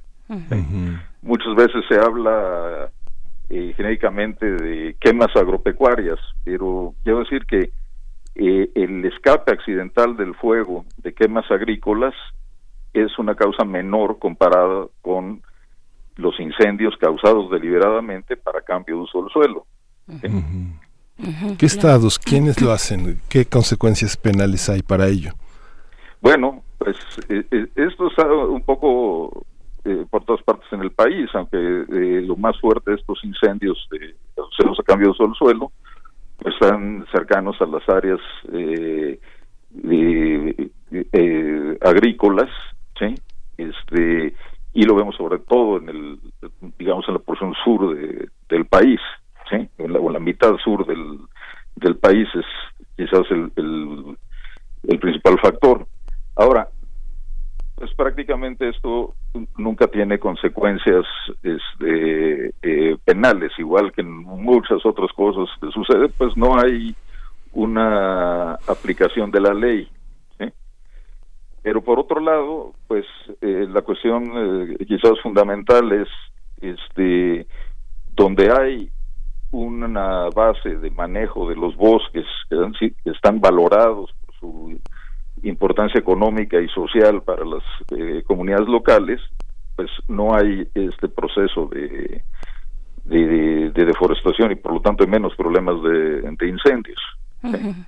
Pero en lugares donde el bosque está eh, este, prácticamente abandonado y no representa una alternativa económica, pues hay esta presión de, de, de cambio. Claro, nos comentaba también eh, profesor Enrique Jardel de eh, la disminución del presupuesto para mantener eh, pues esta vigilancia, para mantener la salud de las áreas protegidas, en fin. ¿A qué se debe? ¿Cómo, cómo estamos en esa situación? ¿Dónde es el espacio eh, de reducción más crítica que, que, pudimos, que pudimos ya observar para el presupuesto que se está ejerciendo en este año? Bueno, eh, hay una cuestión que, eh, que ya podemos decir que es hi- histórica. ¿no? el, el tema de, eh, eh, es de, de la conservación y el manejo sustentable de los bosques, pues ha, ha ocupado siempre un lugar un tanto marginal. ¿sí? Actualmente como parte de, di- di- digamos, de lo que se llama el sector de medio ambiente y recursos naturales en la administración pública, pues de repente son sectores que son eh, eh, los subsectores eh, forestal y de áreas naturales protegidas, pues eh, siempre han estado marginados en, en la asignación de presupuesto. Y aunque ha habido periodos de relativo aumento, pues después ha habido una, una disminución. ¿sí? Entonces, eh, pues actualmente estamos viendo una Comisión Nacional Forestal, eh, eh, eh, a la cual se le ha tumbado más de la mitad de su presupuesto en los últimos ocho años, ¿sí? Este, pues eso reduce su este eh, capacidad de, acción, eh, las reducciones presupuestales también afectan cosas como es la, investigación y monitoreo, por ejemplo, reducción de, de presupuesto a la Comisión Nacional para el Conocimiento y Uso de la Biodiversidad, la CONADIO, que mantiene el sistema de detección de puntos de calor que nos sirve para la detección temprana de incendios, pues también se restringen parte de la investigación que se venía desarrollando para generar instrumentos y herramientas para desarrollar una estrategia nacional de manejo del fuego, pues eh, también eh, se, eh, se han visto eh, este, limitados. Héctor, ¿quiénes, ¿quiénes apagan los fuegos forestales? ¿Cuánto cuesta llenar un, un- extinguidor? ¿Se usan solamente extinguidores? Eh, ¿Cuál es la longevidad, digamos, laboral de un bombero? ¿Qué prestaciones tiene? ¿Cuál es la situación que tiene en términos laborales? Este se retira, tiene, tiene seguros de vida especiales, son personal destacado importante. Pensando también en que la, la- quienes vivimos en las ciudades pensamos en la estación de bomberos, que la Ciudad de México tiene récords en, en- en- en incendios. La Ciudad de México es uno de los lugares en el país que más se incendia. ¿Cuál, cuál es la diferencia? Hay, hay una diferencia sustancial entre lo que es el combate de incendios estructurales, digamos, en, en, eh, en, eh, en edificios, en, en zonas este, urbanas, y el combate de incendios en las áreas este, eh, forestales. En, en las áreas este, boscosas normalmente trabajamos para eh, controlar los incendios eh, utilizando el mismo eh, eh, fuego, ¿sí? y eh, manipulando lo que llamamos los combustibles forestales. Esta es la biomasa de la, de la vegetación. Entonces, es de un- una parte muy importante del trabajo en eh, las áreas forestales tiene que ver con lo que llamamos prevención física, es decir, la construcción de de, eh, de brechas eh, cortafuego que nos eh, ayudan en el momento de combatir un incendio a facilitar las labores de, de, de contención del avance del, del fuego. Este, y se necesita pues personal que, sabe hacer este te- trabajo, que está entrenado, que está capacitado y que esté bien equipado. Y pues México ha avanzado significativamente desde aquella temporada crítica de incendios de 1998, se invirtió mucho en eh, los aspectos de capacitación y podemos decir que tenemos eh, algunas de, de- de- de las personas mejor capacitadas para el combate de incendios forestales, este, que incluso participan eh, eh, este, en acciones de apoyo a combate de incendios en otros países, como ha sucedido en, en el caso de Canadá, en la provincia de Alberta, por ejemplo. ¿sí? Han ido combatientes mexicanos, entonces se ha desarrollado una capacidad fuerte para combate. Ha habido cierta mejora en las condiciones laborales, en, eh, en las prestaciones de lo que llamamos las brigadas oficiales, es decir, las que dependen de, eh, de CONAFOR y de, en algunos casos de gobiernos estatales o del sistema de protección eh, civil. Este, entonces, actualmente podemos decir que tenemos pues un buen equipo de gente trabajando en, en esto. Pero al mismo tiempo, pues no hay eh, condiciones apropiadas para las cuestiones de, de retiro, entonces una buena cantidad de los combatientes pues ya se pasaron de la edad en la cual deberían de estar metidos en esto. En Estados Unidos, por ejemplo, el límite anda alrededor de los 40, 45 años y aquí tenemos combatientes que superan con mucho esa, esa edad este, y pues no hay condiciones eh, especiales para el retiro de este personal que este, pues ya no tiene eh, la condición física para estar metido en el, en el combate de, de un incendio. Y por otro lado, eh, bueno, este personal se ve reforzado además por eh, una cantidad quizás eh, mayor de, de- de gente que son brigadas comunitarias o municipales o este, brigadas de voluntarios este que son los que intervienen en, en muchos de los incendios este y que bueno estos no tienen una condición de digamos de seguridad laboral prestaciones y demás como ocurre con las brigadas que, eh, este que están dentro de un programa eh, oficial claro. Eh, profesor Enrique Jardel, ¿cuál es la parte benévola? eh, los beneficios de los incendios, también eh, un poco mostrar esa dimensión de cómo afectan y cómo son necesarios al ciclo de la naturaleza, tanto aquellos incendios que inician naturalmente como los que se provocan de manera responsable ¿no? y cuidadosa eh, por parte de, de, pues, de, de la influencia humana. ¿no? Sí, bueno, vamos a decir, el, el, el fuego pues ha sido parte de la dinámica de muchos ecosistemas. Por ejemplo, la mayor parte de los bosques de, de pino de, de México han estado sujetos históricamente a un régimen de incendios eh, frecuentes, de baja severidad. Eh, eh, eso tiene un efecto, eh, podríamos decir, una especie de renovación de, del bosque. Hay muchas especies que dependen de las condiciones de hábitat que se crean de- después del, del paso del fuego. Y este, digamos que esto es eh, parte de, de- de la dinámica del ecosistema. Entonces, en eh, ecología del fuego, pues hablamos de regímenes de incendios, esto es de, de la variación a través del tiempo en la frecuencia con que ocurren, en qué estación del año se presentan, eh, qué tan intensos son, eh, cuál es la severidad de sus efectos eh, y también, bueno, el, tamaño que alcanzan y, los efectos que tienen en la escala o en la dimensión espacial, a escala del paisaje. Este, y eh, podemos identificar una diversidad de regímenes de incendios relacionada con los tipos de vegetación y las condiciones eh, climáticas. Hay desde ecosistemas que se queman frecuentemente con efectos de baja severidad hasta otros en los cuales los incendios son infrecuentes, llegan a ser muy severos y reinician, digamos, los procesos de regeneración y sucesión ecológica. Y esto ha sido así parte de esa dinámica de estos ecosistemas. Eh, hay muchas especies que están adaptadas a, a- a- a estos regímenes de incendios. Pero el problema entonces surge cuando la actividad humana altera los regímenes de, de incendios. Y esta alteración va desde la supresión del fuego en lugares que se deberían de, de- de quemar con cierta frecuencia.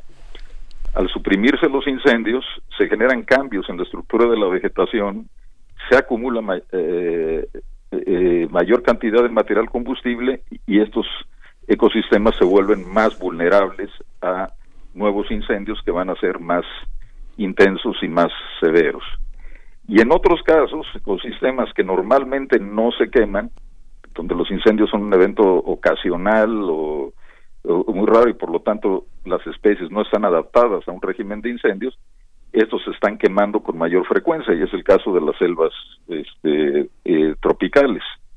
Ahí como parte de la dinámica de justamente cambio de uso del suelo, de fragmentación de la vegetación por la deforestación, pues empiezan a haber condiciones más favorables para la propagación del fuego y ahí tiene efectos más eh, eh, destructivos. Y luego, pues, eh, eh, como decía, hay, hay dos factores claves en la alteración de los regímenes de incendios a eh, escala global. Uno es la, la transformación de los paisajes forestales por la actividad humana y el otro factor, pues, es cambio eh, climático global. Sí. O sea que tarde o temprano el fuego llegará, hágase lo que se haga, ¿verdad? Eh, yo creo que hay cosas que pueden eh, que pueden cambiarse y se ha venido planteando y se ha venido trabajando en eh, la idea de establecer de cambiar el enfoque respecto a los incendios forestales de, de- un enfoque reactivo como si fuera una contingencia o algo accidental que se presenta ocasionalmente.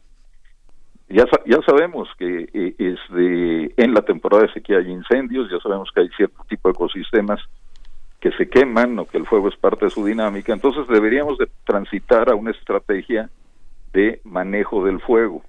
Eh, eh, eh, que implica este, desde aplicar el, el fuego en las condiciones ecológicas que es apropiado y suprimirlo o controlarlo donde no debería eh, de quemarse y, y basar esto pues en principios eh, ecológicos, entender la ecología del fuego para diseñar estrategias de manejo del fuego.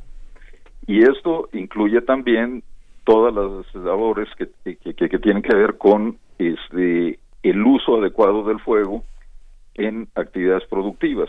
Es decir, podemos utilizar una quema eh, prescrita para favorecer la regeneración de un bosque que está bajo aprovechamiento forestal o hay razones agronómicas, agroecológicas para eh, usar la, quema en la agricultura o en el manejo de, pastizales, pero esto de una manera que está fundamentada en, en- el conocimiento y en la experiencia, este y que está planificada y, bien eh, organizada.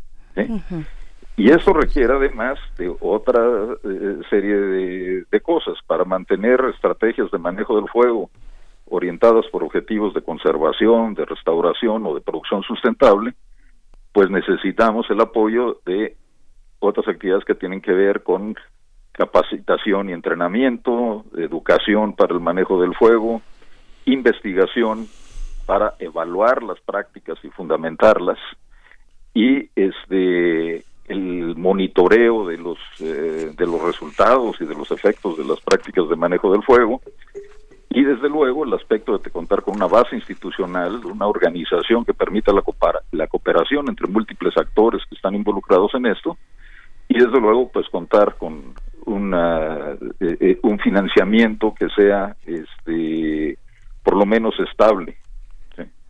Claro, pues profesor Enrique Jardel, le agradecemos mucho, pues vamos con esto, pues que apenas inicia la temporada de incendios, se encuentran, repetimos, 50 incendios activos, 6 se registran en áreas naturales protegidas, Eh, ya nos han llegado comentarios eh, en la semana pasada de algunos eh, molestias por el humo, ya lo, ya lo decíamos, cerca del Ajusco, en el Cerro del Chiquihuite, en otros lugares también, pues nos comentan por acá en redes sociales, le agradecemos mucho esta conversación, le mandamos un abrazo fuerte. Bueno, pues al, al contrario, muchas gracias por haberme dado la oportunidad de hablar de este eh, tema con Al sus contrario. radioescuchas y pues muchas gracias por la invitación. Gracias, doctor. Al contrario, profesor Enrique Jardel, profesor de Ecología Forestal de la Universidad de Guadalajara y miembro del Consejo Civil Mexicano para la Silvicultura Sostenible. Lo que ya estamos escuchando es a cargo del francés Nicola Cruz. Esto es Lleva, así se llama la canción. Vamos a escucharla y volvemos a primer movimiento.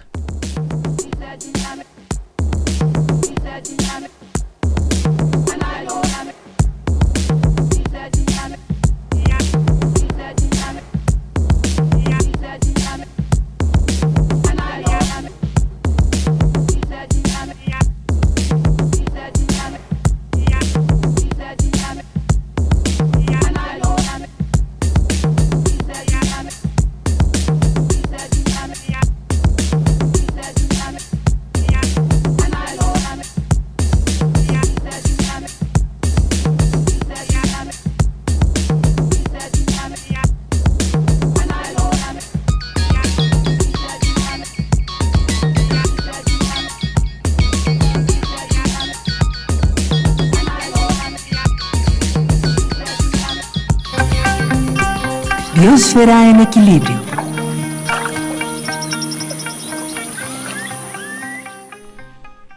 E iniciamos esta conversación con la doctora Clementina Equigua, colaboradora de Primer Movimiento en esta sección Biosfera en Equilibrio todos los lunes. Ella es bióloga y doctora en ciencias de la Facultad de Ciencias de la UNAM, divulgadora del Instituto de Ecología y hoy nos comparte el tema de la microbioma. Eh, nuestro mundo interior. Doctora Clementina Equigua, muy buenos días. Buenos días, ¿cómo están? Hola, buenos días. Con un poquito de calor aquí en la cabina, con sana distancia Ah, eh, y con muchas ganas de escucharte, doctora. Qué bueno, pues aquí yo también encerradita y con la sana distancia, como dicen. Eso es, muy bien, que ya llevas varios días, has cumplido con tu con tu encierro. Muy indica. religiosamente, sí, hay que respetarlo, es muy importante por el bien de todos. Así es, nos da mucho gusto. Eh, pues cuéntanos, por favor, doctora. Pues, pues pensando eh, la vez pasada que hablé de Ignacio Semmelweis, quien fue el primero que observó que si se lavaban las manos, el número de mujeres eh, pa- parturientas que se enfermaban eh, disminuía significativamente, pues me puse a investigar un poquito más sobre un- eh, pues toda esta historia de cómo hemos ido conociendo a los microorganismos y cómo hemos llegado hasta nuestro bi- microbioma.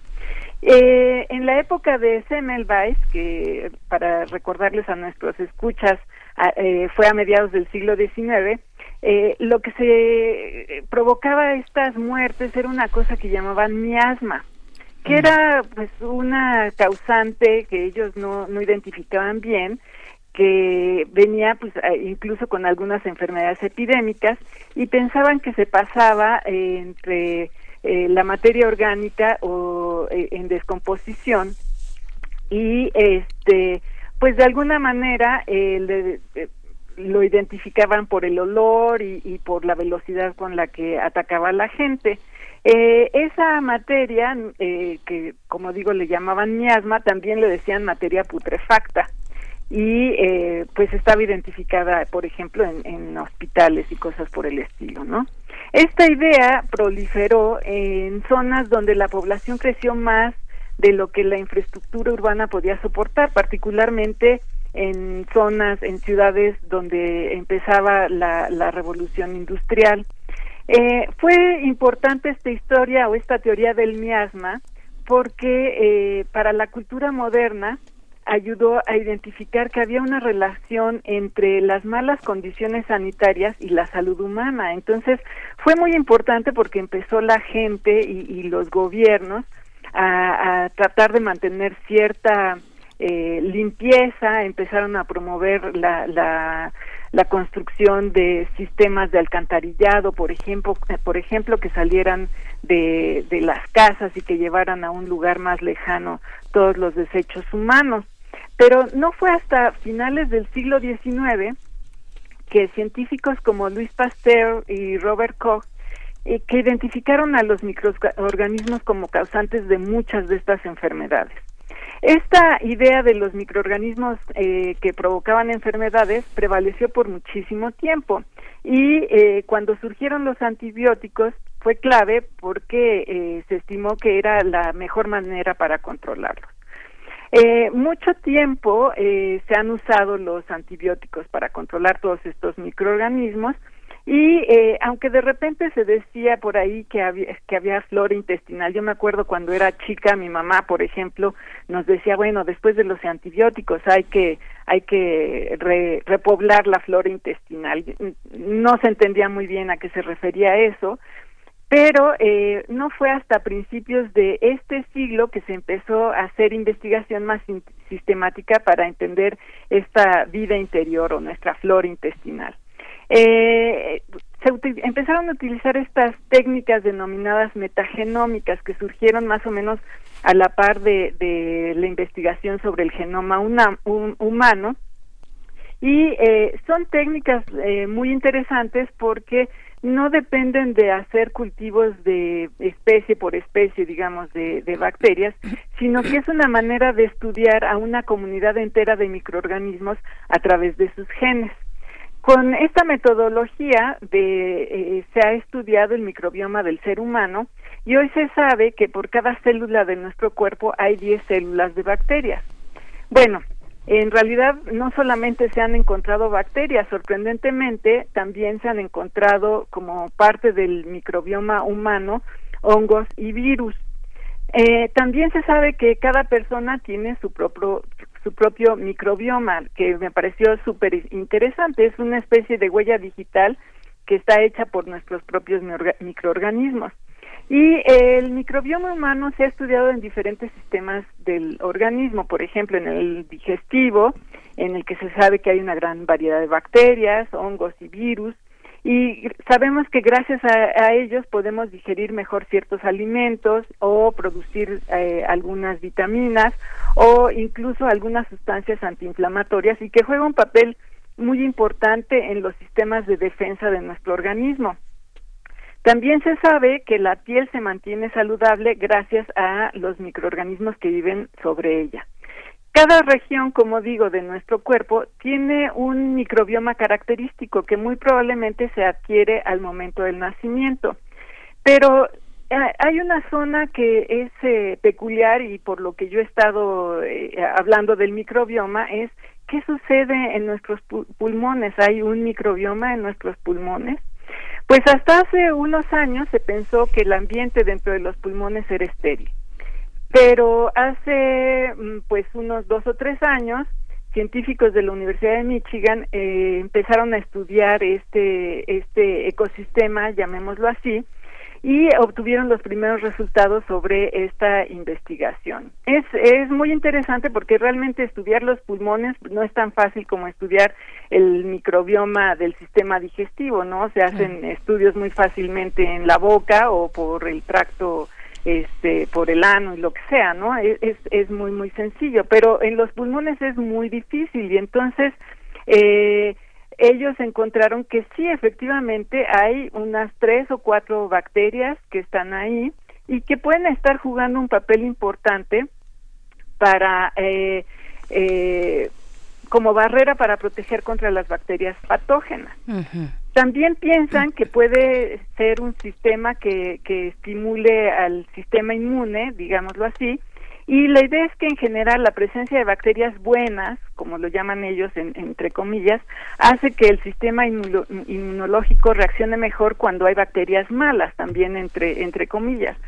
Y por último, también eh, concluyen que los microorganismos en los pulmones podrían estar degradando sustancias dañinas que podrían entrar al organismo por medio de los pulmones. De alguna manera, pues estamos respirando, eh, empezando por ejemplo por, por eh, los humos del cigarro, ¿no? Que, que nos los echamos eh, voluntariamente o todas estas sustancias que estamos respirando en ciudades que tienen ciertos contaminantes. Claro. Eh, en el contexto de lo que está sucediendo con la enfermedad por el coronavirus, SARS-CoV-2, es interesante acercarse a conocer qué sucede en términos del microbioma de los órganos afectados. Todavía, como digo, se sabe muy poco eh, de la infección de SARS-CoV-2 que está ocasionando la pa- pandemia que estamos viviendo, pero los estudios sobre una ecología interna, sobre nuestra ecología interna, podrían ser muy importantes y muy interesantes para dirigir los esfuerzos por curar estos padecimientos o mejor aún desarrollar métodos alter- alternativos de prevención. Por supuesto, pues es, es una es de verdad fascinante lo que nos planteas, este tema que nos comentas y nos compartes esta mañana, doctora Clementina Kiwa, mm, insospechado además, no lo habíamos, bueno, yo en mi, ca- en mi caso la verdad no me había pasado por la cabeza, pero qué interesante, ojalá podamos profundizar más adelante y, y veamos cómo va resultando todo este estudio de este nuevo coronavirus. Te agradecemos mucho por el momento, doctora Clementina No, Kiwa. al contrario, muchas gracias a ustedes. Te mandamos un abrazo. Abrazos de vuelta. Muy Sí. bien. Pues esta idea, sí. Llegamos, regresamos después de este Estamos aquí con esta ra- ráfaga inmediata, porque tenemos compañía en la cabina. Miguel Ángel Quemain, ya nos acompaña Benito Taibo, el director de Radio UNAM, para contarnos unas pues cuestiones importantes. Benito, ¿cómo estás? Hola, muy buenos días a todos. Un placer, Berenice, Miguel Ángel, Coco, amigos que están aquí trabajando, por supuesto Frida, nuestra produ- superproductora. Ah, a ver, me están moviendo el micrófono para que se oiga mejor. Ahí está. Ahí estás. Ah, seguimos con este esfuerzo informativo de primer movimiento, de Prisma RU, de resistencia modulada. Y, y por supuesto, bueno, el mensaje es muy claro y muy sencillo. Quédense en casa. Quédense en casa todo lo que puedan. Ah, tenemos una oferta grande en Cultura UNAM. Acérquense. Hay más de 700 actividades que pueden realizar desde casa echen ojo, eh, Universo de Letras tiene talleres, hay música, hay teatro, hay danza y también, bueno, recomendar nuestro propio podcast. En el podcast de Radio UNAM tenemos series, tenemos radioteatros, tenemos eh, conciertos completos de la OFUNAM. Ah, hagan una, una visita al podcast de Radio UNAM donde podrán encontrar montones, montones de cosas buenísimas para pasar estos días, estos días de encierro. Y por supuesto, este es el tiempo de los científicos y hay que hacerle caso a los científicos. Entonces, cuidémonos mucho, estemos eh, descontaminando nuestras manos constantemente, no nos toquemos la cara, quédense en casa. Aquí estamos nosotros, aquí estaremos el tiempo que podamos, el tiempo que sea necesario. Vamos a ver cómo lo hacemos para que, para que nadie esté en riesgo. Y un enorme abrazo a todos aquellos que están siguiendo eh, la señal informativa y la señal musical de Radio UNAM y por supuesto de Primer Movimiento. De primer movimiento, el 860 de AM, que tiene una audiencia muy fiel a ciertos programas y que han sido muy pacientes. Y, y les pedimos que lo sean. Nuestras dos señales están enlazadas. Eh, estamos intentando que el menor número de personas estén en la emisora. Nuestras señales estarán eh, enlazadas hasta nuevo aviso.